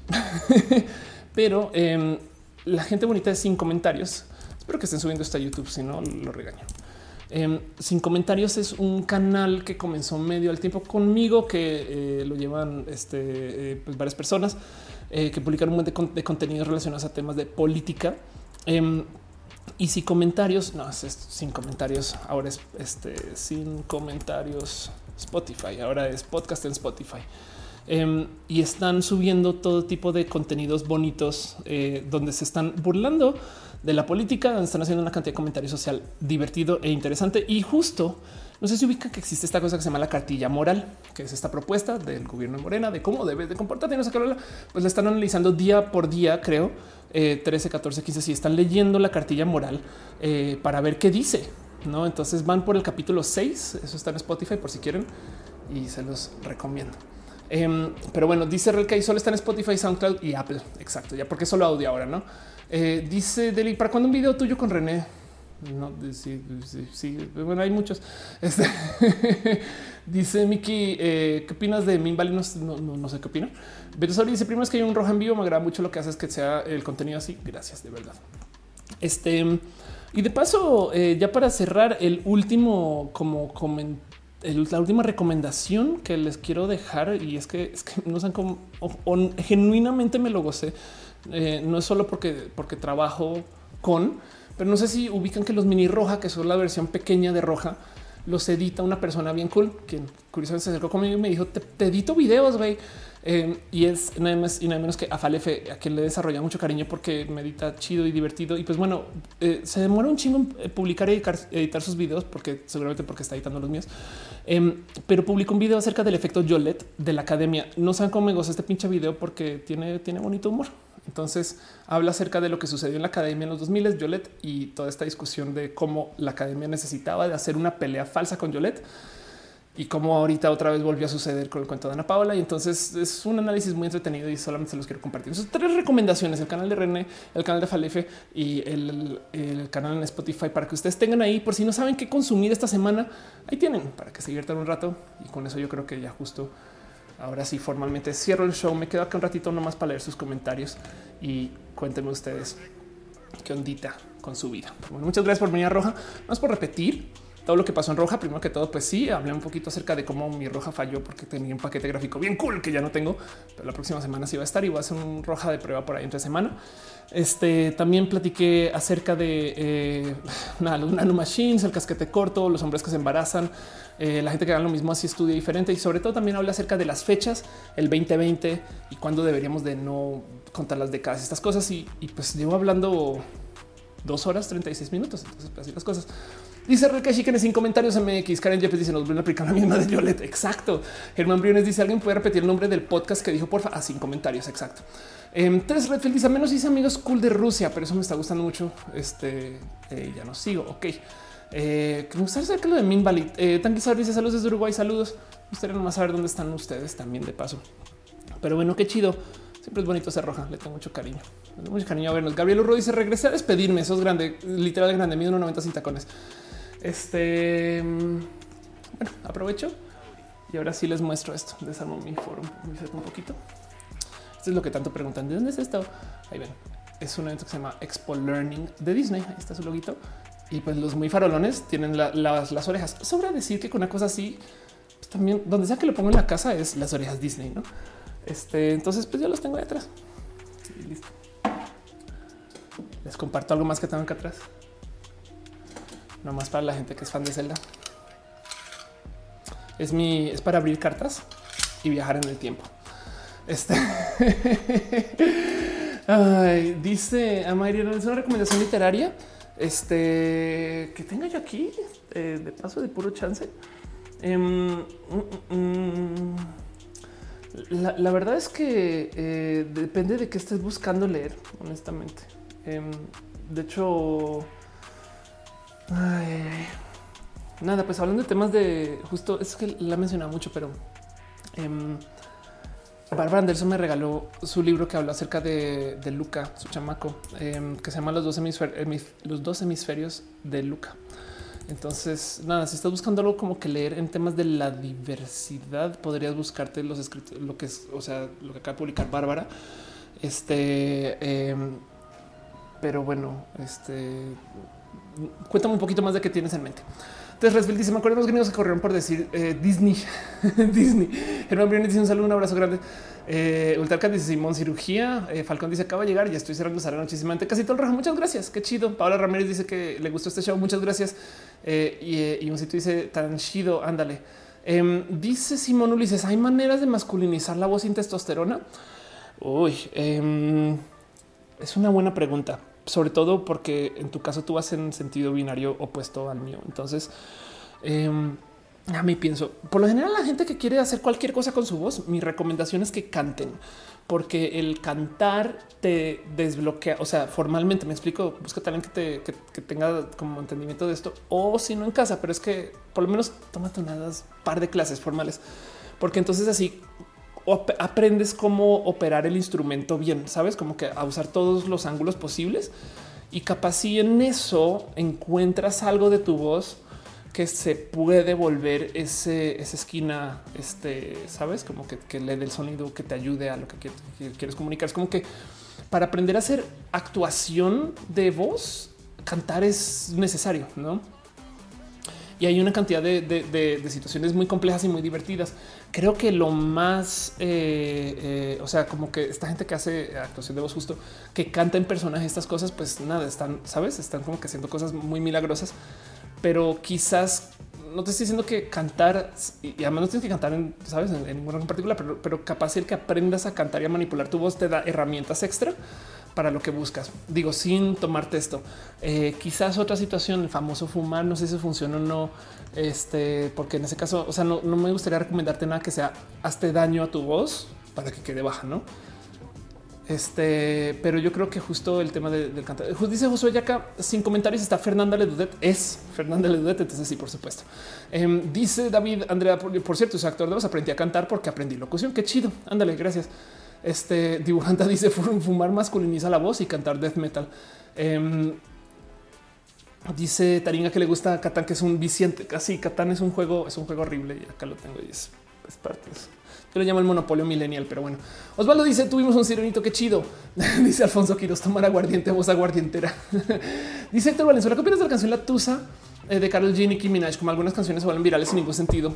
Em, pues nada, es que justo parte de la viralidad es, eh, digo, no, son, canciones fáciles de hacer desde la, ciencia que la respalda. Me explico como que hoy en día se sabe que tienes que estructurarla así, de este modo, con este tipo de sonidos, con estas formas de escena. Y, esa ciencia no, no es algo que llega de la noche a la mañana. Del otro lado, también hay una cantidad de acuerdos que no vemos, tipo la vamos a poner en 10 mil lugares a la vez y vamos a hacer no sé qué. Entonces, capaz eso ayuda a que se viralice. Lo que sí es me divierte de la tusa que nadie sabe qué significa la palabra tusa. y ya es una palabra muy colombiana y entonces es un despeche, no es como es como es alguien me dejó y entonces estoy entusada y, para mí es como muy normal, pero me divierte mucho que hay mucha gente que yo, no sé qué significa, está buena, está buena, ¿eh? y así las cosas. Dice Falcon, ¿cuál es su juego mesa favorito? Em, pues definitivamente sí sería Catán. Eh, y, lo digo porque Catán te obliga a negociar con gente, entonces haces personajes y ese tipo de cosas. Pero bueno, en fin. Este dice eh, Ultracat los cuatro acordes. Pues sí, exacto, los cuatro acordes. Em, también hay quieres buscar una recomendación random. Lo importante es aprender. Anda. Si quieres otra recomendación así random, Amarani, te recomiendo busques las cosas de Almadelia Murillo. Eh, de hecho, si no te quieres aventar a comprar sus libros, acá tengo un par de libros de Almadelia. Tiene, tiene, tiene escribe muy bonito. Este puedes leerla en línea. Eh, porque escribe columna, escribe, tiene varias columnas en varios lugares y se dedica a esto y, es la mera neta. Entonces es una persona muy, muy, muy directa. Este y, muy, digo, es mayor que yo, creo, pero, pero trae como esta como visión muy de güey, el mundo está jodido y hay que rehacerlo. Entonces habla un poquito más acerca de la actualidad, em, que está bien divertido de considerar y justo también en eso levanta un poquito como esta nostalgia del cómo ha sido crecer. Entonces Almadeli escribe las netas como con tantito bonita fantasía y es espectacular de leer también por si estás buscando cosas al azar. Este, más allá de solamente, no, aunque, aunque yo creo que leer acerca de Bárbara y su chamaco es bonito. ¿no? Dice Natalia Batus es despecho, no cual topo. Em, dice Alfonso Quiros en Colombia estar despechado por amores en Sao. Dice David Andrés Pérez, ¿tienes algún video explicando el marketing musical en términos de tecnología y números? La mayoría tiene acercamientos muy subjetivos. No debería, debería. ¿eh? Carlos dice que le gusta mi cabello. Gracias. Hoy justo me lo retoqué y por eso me peinaron estas cosas. Honestamente, yo no me mantengo tan bien cuidado mi cabello como para tenerlo así todos los días. Ahorita tengo un literal oficial peinado. Eh, a mí me gusta un poquito más de desorden, pero, pero nada, mi, vida como güera le he analizado mucho porque me gusta tanto.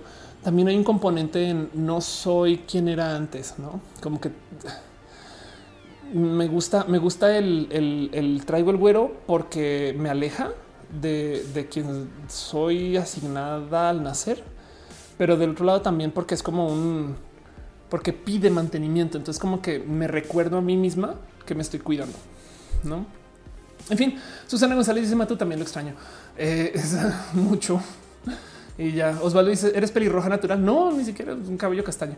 Eh, y así las cosas. Eh, Ultar dice eh, Daniela Natal, el mamífero pequeño es Tusa con Z. Ah, Tusa, Tusa. A mí me encantan los juegos, dice Salma y Corbera. Me encantan los juegos de mesa. Cuando vi que tenías eh, Katana King of Tokyo, lo que sí, arriba los board games. Sí, por si no saben, de paso, em, desde hace ya, ya tiene 10 años, un poquito más, pero desde hace 10 años para acá, los juegos de mesa tomaron un renacer. Esto hay mucha gente que ya juega juegos de mesa hoy, pero como que los juegos de mesa se estancaron en Monopolio y, no sé si juegan Q y estas cosas, no saben o parques y, no. Los juegos de mesa como que se encontraron así como, como que un, stop. Y por muchos como 10, 15 años no se desarrollaron. Y luego si mal no recuerdo fueron desarrolladores independientes alemanes si mal estoy que comenzaron a hacer juegos como con nuevas propuestas súper súper clavadas. O sea son las metas que son juegos nerdos nerdos. Y entonces comenzaron a gustar mucho como en estas como estos espacios como muy como independientes y como en estos como nichos muy marcaditos. Pero mucha gente como que pues conectó con eso, no como que si tú eres de jugar juegos de mesa, de hecho lo más difícil de jugar juegos de mesa hoy es conseguir amigos para jugar juegos de mesa. Nadie tiene tiempo, nadie va a la casa de nadie. Como que siento que hace falta una gran plataforma de redes sociales para jugar juegos de mesa con desconocidos eh, que no sea en línea, pero sí en línea. No sé cómo explicarlo, que igual y capaz sí tú tienes el juego ahí y entonces juegas contra alguien y tú mueves sus piezas, quizás, pues no sé, este o algo así como que siento que siento que coordinar con tus amigos para que vayan cada, quien a sus respectivas casas es tema. Em, pero bueno, el caso es que hoy en día tenemos juegos de mesa muy, muy, muy buenos. Eh, algunos ya que ya son muy, muy, muy como de cajón. Catán es uno de ellos en particular. Si no saben por dónde arrancar, vayan por ahí. Y nada, pues es chido, es chido de vivir. Pero bueno, dice Ultracat, Eldritch Horror, el Sign, Betrayal at the House of the Hill, este y dice todos extrañamos a Matú, todos extrañamos a Matú. Ya sé. Ultracat dice Cards Against Humanity. Este Falcon dice un coworking de juegos de mesa. Sí, de hecho, em, hay un par de lugares donde, eh, o sea, hay las tiendas de juegos de mesa, por, lo menos las que quedan aquí alrededor mío. Y sé que esto es como un ya como medio movimiento. Eh, también ahora tienen mesas inmensas para que vayas y juegas ahí, no? Eh, seguro dice hace falta algo así. Catán es genial, totalmente de acuerdo. Em, dice Fernando Mioli, ya nadie juega juegos de mesa hasta con familia cuesta trabajo reunirse, es una lástima así. Eh, y dice este eh, Daniel, estoy entusada. Daniel dice: Tú sabes el despecho y el residuo de la mazorca. Así ah, también de paso lo que queda cuando acabas de comer. ¿Qué tal que la canción se trata de las mazorcas o de las mamazorcas? Rispolilla dice: Si los juegos de mesa son la, son la hostia, pero ahorita tener gente de carne para jugar. Sí, em, Daniel Mastreta lo mostré el, el este show pasado. mi amigo Daniel Mastreta. Eh, este no es lo que quiero mostrar, porque es que Daniel Mastreta tiene un papá que se llama igual, que también es, es famoso. Daniel Mastreta, vamos a ver si lo encuentro. Eh, Jiménez está jugando este juegos de rol y los va a transmitir. Entonces, chinga madre, ¿por qué no, por qué no aparece tu canal? Eh, Daniel Mastreta Dungeons, quizás. No, pues no lo encuentro, pero bueno, el caso, nada, es una, es, es, es de, es Dumta, en Twitter.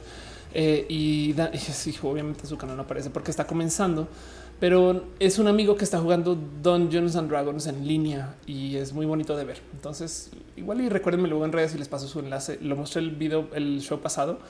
Ahorita no lo encuentro, pero pues así las cosas. Dice el juegos de rol.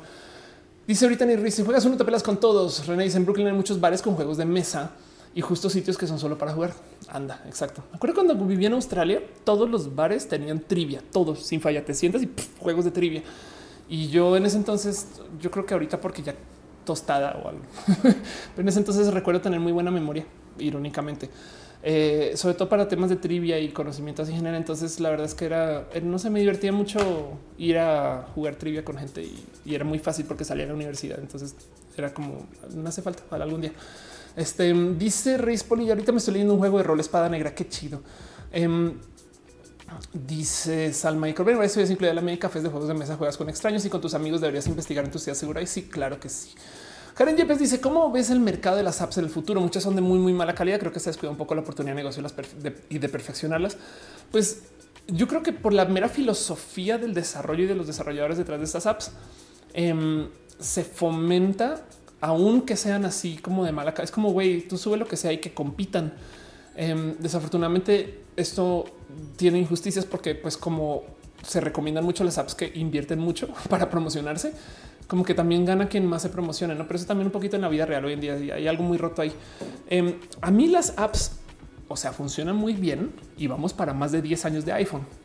Entonces tienen algo ahí, pero hay algo muy roto dentro del concepto de que las aplicaciones tengan que ser verificadas por el creador del dispositivo, porque entonces el software no es explícitamente libre y no tienes acceso al dispositivo en sí.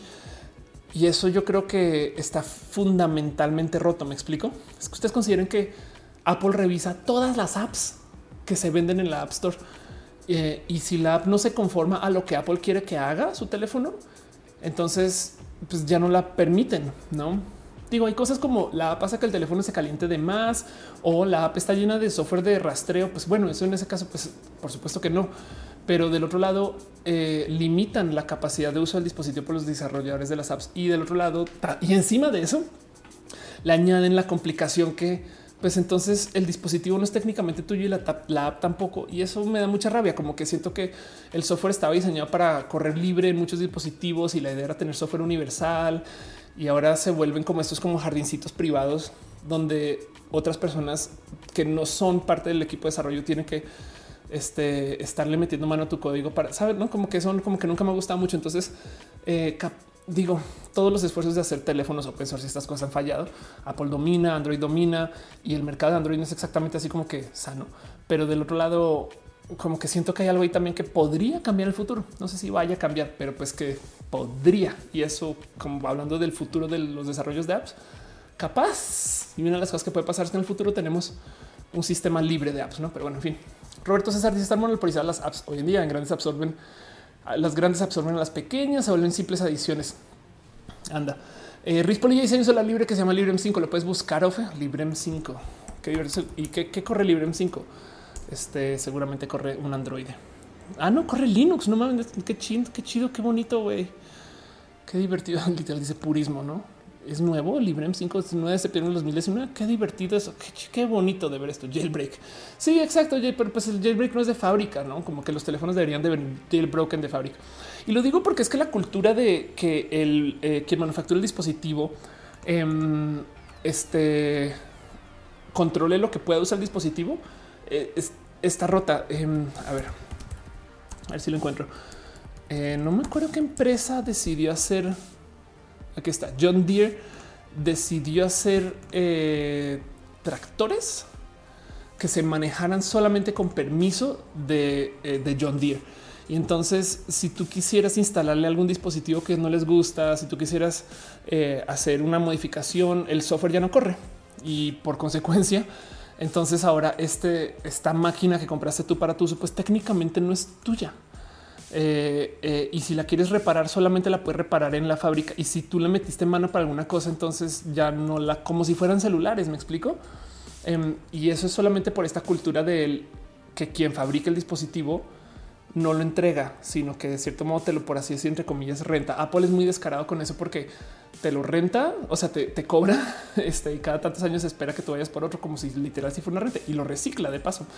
Em, y pues eso impulsa que se hagan unos desarrollos. No por ahí tengo mi video acerca de la obsolescencia programada. Existe por algún motivo, pero del otro lado es como ah, eh, hay algo acerca del que tú puedas modificar lo que tú compraste, no? Pero bueno, en fin. Dice Dali Peña, me despido bonito roja. Yo creo que yo también voy a ir cerrando. Ultracat dice jailbreak para tractores, ahí donde los ves existen. Este Tess Resfield dice qué opinas de Justin Bieber y su video de pedofilia. No lo he visto, no puedo opinar mucho. Eh, lo que sí es eh, ver para creer qué tan real es todo. Y del otro lado, si sucedió, pues sucedió, pero pues estoy hablando sin saber nada. Entonces, así las cosas. Este dice Isa, ¿qué opinas de la ciudad que creará Toyota? Una ciudad para probar dispositivos. Veo que todo va a ser de marca y, limitado. Y, si sacas el coche de la ciudad Toyota ya no funciona. No sé, como que ojalá salgan cosas bonitas. Pero bueno, este Dice Nifer, eso los tractores está bien loco porque empezaron a salir hackers granjeros y ahora tienes gente en zonas super rurales instalando patches a sus tractores. Ándale. Afri Contreras dice, uff, eh, filosofía, ¿qué puedes decir que define al ser? Lo que te define como individuo, quién eres ahora, como tú no eres la misma persona hace un día, incluso hace cinco minutos. Es muy raro. Em, es raro de decir eso eh, acerca de la percepción del ser. Es justo eso, es una percepción, son procesos químicos. Entonces, bien que lo podemos reducir solamente a un conjunto de actividades cerebrales. Eh, del otro lado, también eh, muchas veces hay quien, bueno, he visto de que quien, considera que el ser es entender la otra edad, no? Entonces eso lo comienzas a ver desde el estadio del espejo. Es un espejo eh, y entiendes que quien está allá eres tú y quien está allá podría no ser tú. Entonces ves a otra persona y entiendes que esa persona se comporta diferente. También lo podríamos ver desde el punto de vista de inteligencias artificiales, donde están llevando procesos de pensamiento como lo conocemos, disparos neuronales, estas cosas, pero son independientes a los míos. Yo no los puedo controlar. Entonces, capaz el ser está en la incapacidad de el controlar, no? O en la capacidad del controlar, no? Y eso podría ser solito este eh, otro motivo de medir que es el ser ser, no? Pero si las cosas, en fin, me estoy debrayando. Dice eh, Italia Ramírez, ¿puedes recomendar alguna página que explique el arte? Wow, eh, no, así solita, no por su propia cuenta. Quizá no. Mira, em, no, no sé si has visto. Hace nada me suscribí a Masterclass. Masterclass es este un servicio que te vende eh, este, justo cursos de maestros y los profesores que tienen son, pero súper requete mega top. Ahora no es gratis, vale. Acá tenemos guiño guiño, los puedes torrentear, pero eh, la gente que enseña es de muy, muy, muy, muy, muy alto nivel. Entonces es muy probable que encuentres alguien que esté viviendo en este mundo de la creatividad y que pueda hablar más de lo que estás buscando. Puede ser, no? Esto puede ser un lugar donde puedes encontrar cosas. Eh, pero bueno, así las cosas. Susana Marcos dice que entra al blog de Avelina Les, pero habla del arte. Ok, chido. El dibujante dice para arte puedes ver a Antonio García Villarán explica cosas bastante chidas. Gracias. Ok, gracias. Cristian Wintercross dice se vienen presentaciones muy interesantes de tecnología ante las Olimpiadas en Tokio. Uy, de hecho, el episodio de hoy, Chris, lo iba a hacer acerca de las atletas trans o de los atletas trans, los hombres trans, pero me arrepentí. Eh, pero sí quiero dejar ahí dicho todo lo que va a pasar en Tokio va a ser ah, así. Guarden este tweet, guarden este video, guarden este clip y luego lo comparten. Pero no importa qué chingados suceda en Tokio, el tren del mame más grande van a ser los y las atletas trans. Se los prometo. Así como Miss Universo destrozó toda el viewership de Miss Universo. O sea, solamente querían ver si Angela Ponce pasaba de un episodio o saben de un concurso de, una, de valía. Igualito, güey. Solamente van a hablar del tema trans. Les prometo, lo veo venir y va a ser un desmadre. Pero sí, igual van a mostrar robots, inteligencia artificial y va a ser chido. René dice Coursera, Coursera es bien chido, es verdad. Lidia López dice hay una página en Instagram, ya hablemos de arte. Gracias. Eh, este eh, uh, uh, una escuelas de arte. Lidia López y también hablemos de arte. Tiene podcast en Spotify, Ultracast Digital y se puede leer sobre el contexto de determinada obra para conocer sus complejidades. Para entender arte hay que estudiar historias. También puede ser. Qué chido. Gracias. Damos bis dice obra de arte es comentada en Twitter e Instagram. Contra, eh, con Antonio Villagrán. Son dos opuestos muy, muy buenos que puede salir mucho y para ti. Ándale, qué bonito. Gracias. Qué buenos ustedes de la neta. Salma Corbera dice: Yo recomiendo también Arturo García Villagrán. Búsquenlo en Instagram, en YouTube. Qué chido. Yo creo que con eso justo. Entonces eh, voy a eh, irme despidiendo del show. Este, no más, primero que todo, nada, no es un agradecimiento muy bonito de todo lo que ha sucedido, pero además porque justo hace roja para mí es no sé, me da mucha paz ustedes. Llevo al aire ahora sí, dos horas con 57 minutos. No me vayan a decir que me estoy yendo temprano, em, aunque sí admito que hablé cortito, me salté algunos temas, desajuste otros eh, y le moví otros, pero pues como sea, em, hoy hablamos un poquito más por repasar acerca de eh, mi entrevista con Katia, con Anita Lomeli. Vayan a verla si les interesa. Si no, sepan que yo las pongo ahí para que no se malgasten y, no sé, es una grabación bonita. Esta semana voy a grabar con las eh, Pixel Beats otra vez, entonces va a ser muy bonito de ver. Voy a ir a ver a este Ice Pack Cat Power. Voy a ir a su, a su depa el miércoles que hacen eh, Pixel Beats con cerveza. Yo no tomaré cerveza, pero haré Pixel Beats. Y el viernes voy a estar en la radio en aire libre FM y voy a hablar de tecnología. Entonces va a ser bonito. Pero bueno, hoy hablamos acerca del Blue Monday, de si cerró la década o no. Hablamos acerca de los estándares de fecha y de cómo las fechas son raras, güey. La neta es si ustedes quisieran, podrían criar a su familia en que viven en otra época, época de su familia. Siempre cuando su familia les siga el juego, no? Pero bueno, en fin, que no se les olvide que también nos quitaron días del calendario, nos quitaron este, eh, quizás, eh, no sé, una cantidad, nos quitaron un mes. Entonces, eh, quién sabe en qué año realmente estamos, no? Pero bueno, todo es relativo que tampoco, que, se les, tampoco se les olvide que Star Wars también tiene su sistema de conteo de años desde la batalla de Yavin y que en Star Trek este, los números este, eh, de las fechas no sirven para nada, excepto para sonar pomposos. Y pues bueno, nada. Hablamos acerca de cuánto gana la gente cuando va a la universidad versus que si estoy por fuera, el casquete corto, los nanomachines, los hombres que se embarazan. Hablamos de Matty Hill, eh, de la locura del Mérida eh, mito y los tentáculos que quiero tener. Hablamos de si se debería explicar que no es trans o no. hablamos de René, eh, y su canal Falefe. Hablamos de Colombia este, y el Uber y no y Sara LT y quien queda en Venezuela y si Bolivia y su litio y así las cosas. Ultracat dice que empezar desde el primer año de Roja. Eh, Cementerio dice es otro video con Vico. Hace rato que no colabora. Hace rato, pues imagínate, desde entonces no hablo con Vico, pero debería. Eh, Valentín dice se traba. Eh, intenta saltar a YouTube si puedes, no? Osvaldo dice aquí se rompió una jerga. Viste dice el unicornio del piso es el, es el unicornio más bonito de todos. René dice ya van dos veces que te sale el acento norteño. ¿Dónde? Natalia dice cómo te informas también más, yo creo que inventó mucho. Eh, Isaí dice cuando tenemos en Querétaro. Eh, creo que en marzo tengo fechas en Querétaro, creo, pero, pero, pero sé que tengo fechas en Querétaro ahorita al inicio de año, no? Em, pero bueno, eso va a pasar. Entonces, pues nada, eso eh, justo dicen no tan lejos. Acaba de llegar un abrazo, charlas son muy interesantes. Muchas gracias, gracias por estar acá. Y pues en eso justo nada, muchas gracias a ustedes por acompañarme, por ser parte de esto. Eh, ya saben que aprecio hasta desde el fondo de mi corazón todo el cariño y amor que me dejan y me dan. La gente bonita que se suscribe conmigo desde el Patreon eh, analógicamente Trini Patacoins, Maritza Bernabé, Cabeza Meca, Francisco Godínez, Aque Rubio, Rosario Inis, quienes son este, mis Patreons,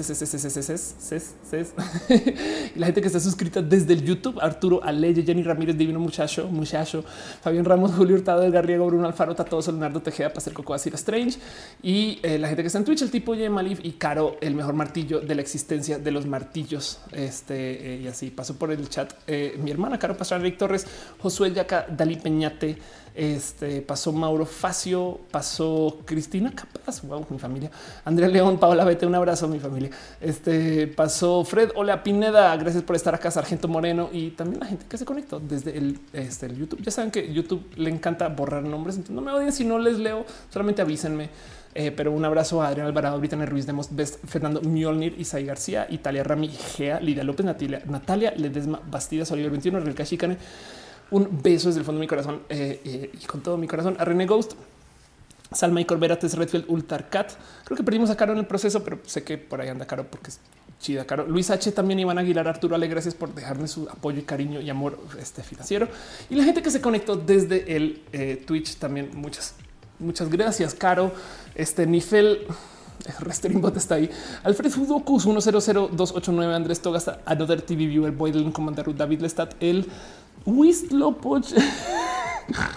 Esto está hecho para confundirme. El Wislopochitl espartano. Espero que lo haya leído bien. Este Fit, eh, Francis Galor eh, and Kate, Liz Jordan, Lucas, eh, Lucas Andrade 9, Maya 117, Megaxa, Miss Uva. Qué bonito. Ahora sí, Berta Uva. Espero que hayas descansado después de todo este tiempo. Mr. López, no tan lejos.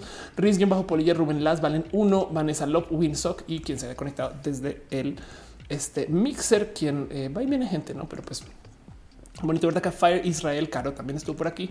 Este y estuvo la Gaby, quien vino y se fue. Baby Beast, quien entró y salió. Vicariante Dante, este Cristian Crack eh, y, el Goku. Qué divertido. El, el Goku se conectó. pero bueno, en fin, saben cómo es. Este eh, Brian Cooper eh, se mete el cuervo. Karen Yepes Ultar Ah, no, caro está, pero no de lista YouTube. Eso está muy roto. Güey, debería nuestro modo hacer lista. Mónica Huerta, eh, este Osvaldo Trejo, Belén Sosa, Mónica Huerta te había leído, Ernesto Guerrero, Cementerio del Cuervo te había leído. Damos Visceral Kai Shikane, eh, Maffer Contreras, Cabeza Gutiérrez, Karen Yepes, Italia, Rami, eh, Ters Redfield, para no estar arruinando sus nombres, corle los más mismísimos posibles. Estás ahí, Maffer Contreras, te leído. Creo que qué chido, Uriel Montes. pues bueno, en fin, gracias, gracias, gracias de verdad. Eh, creo que Selenático no le, no le leí la vez pasada, entonces Selenático.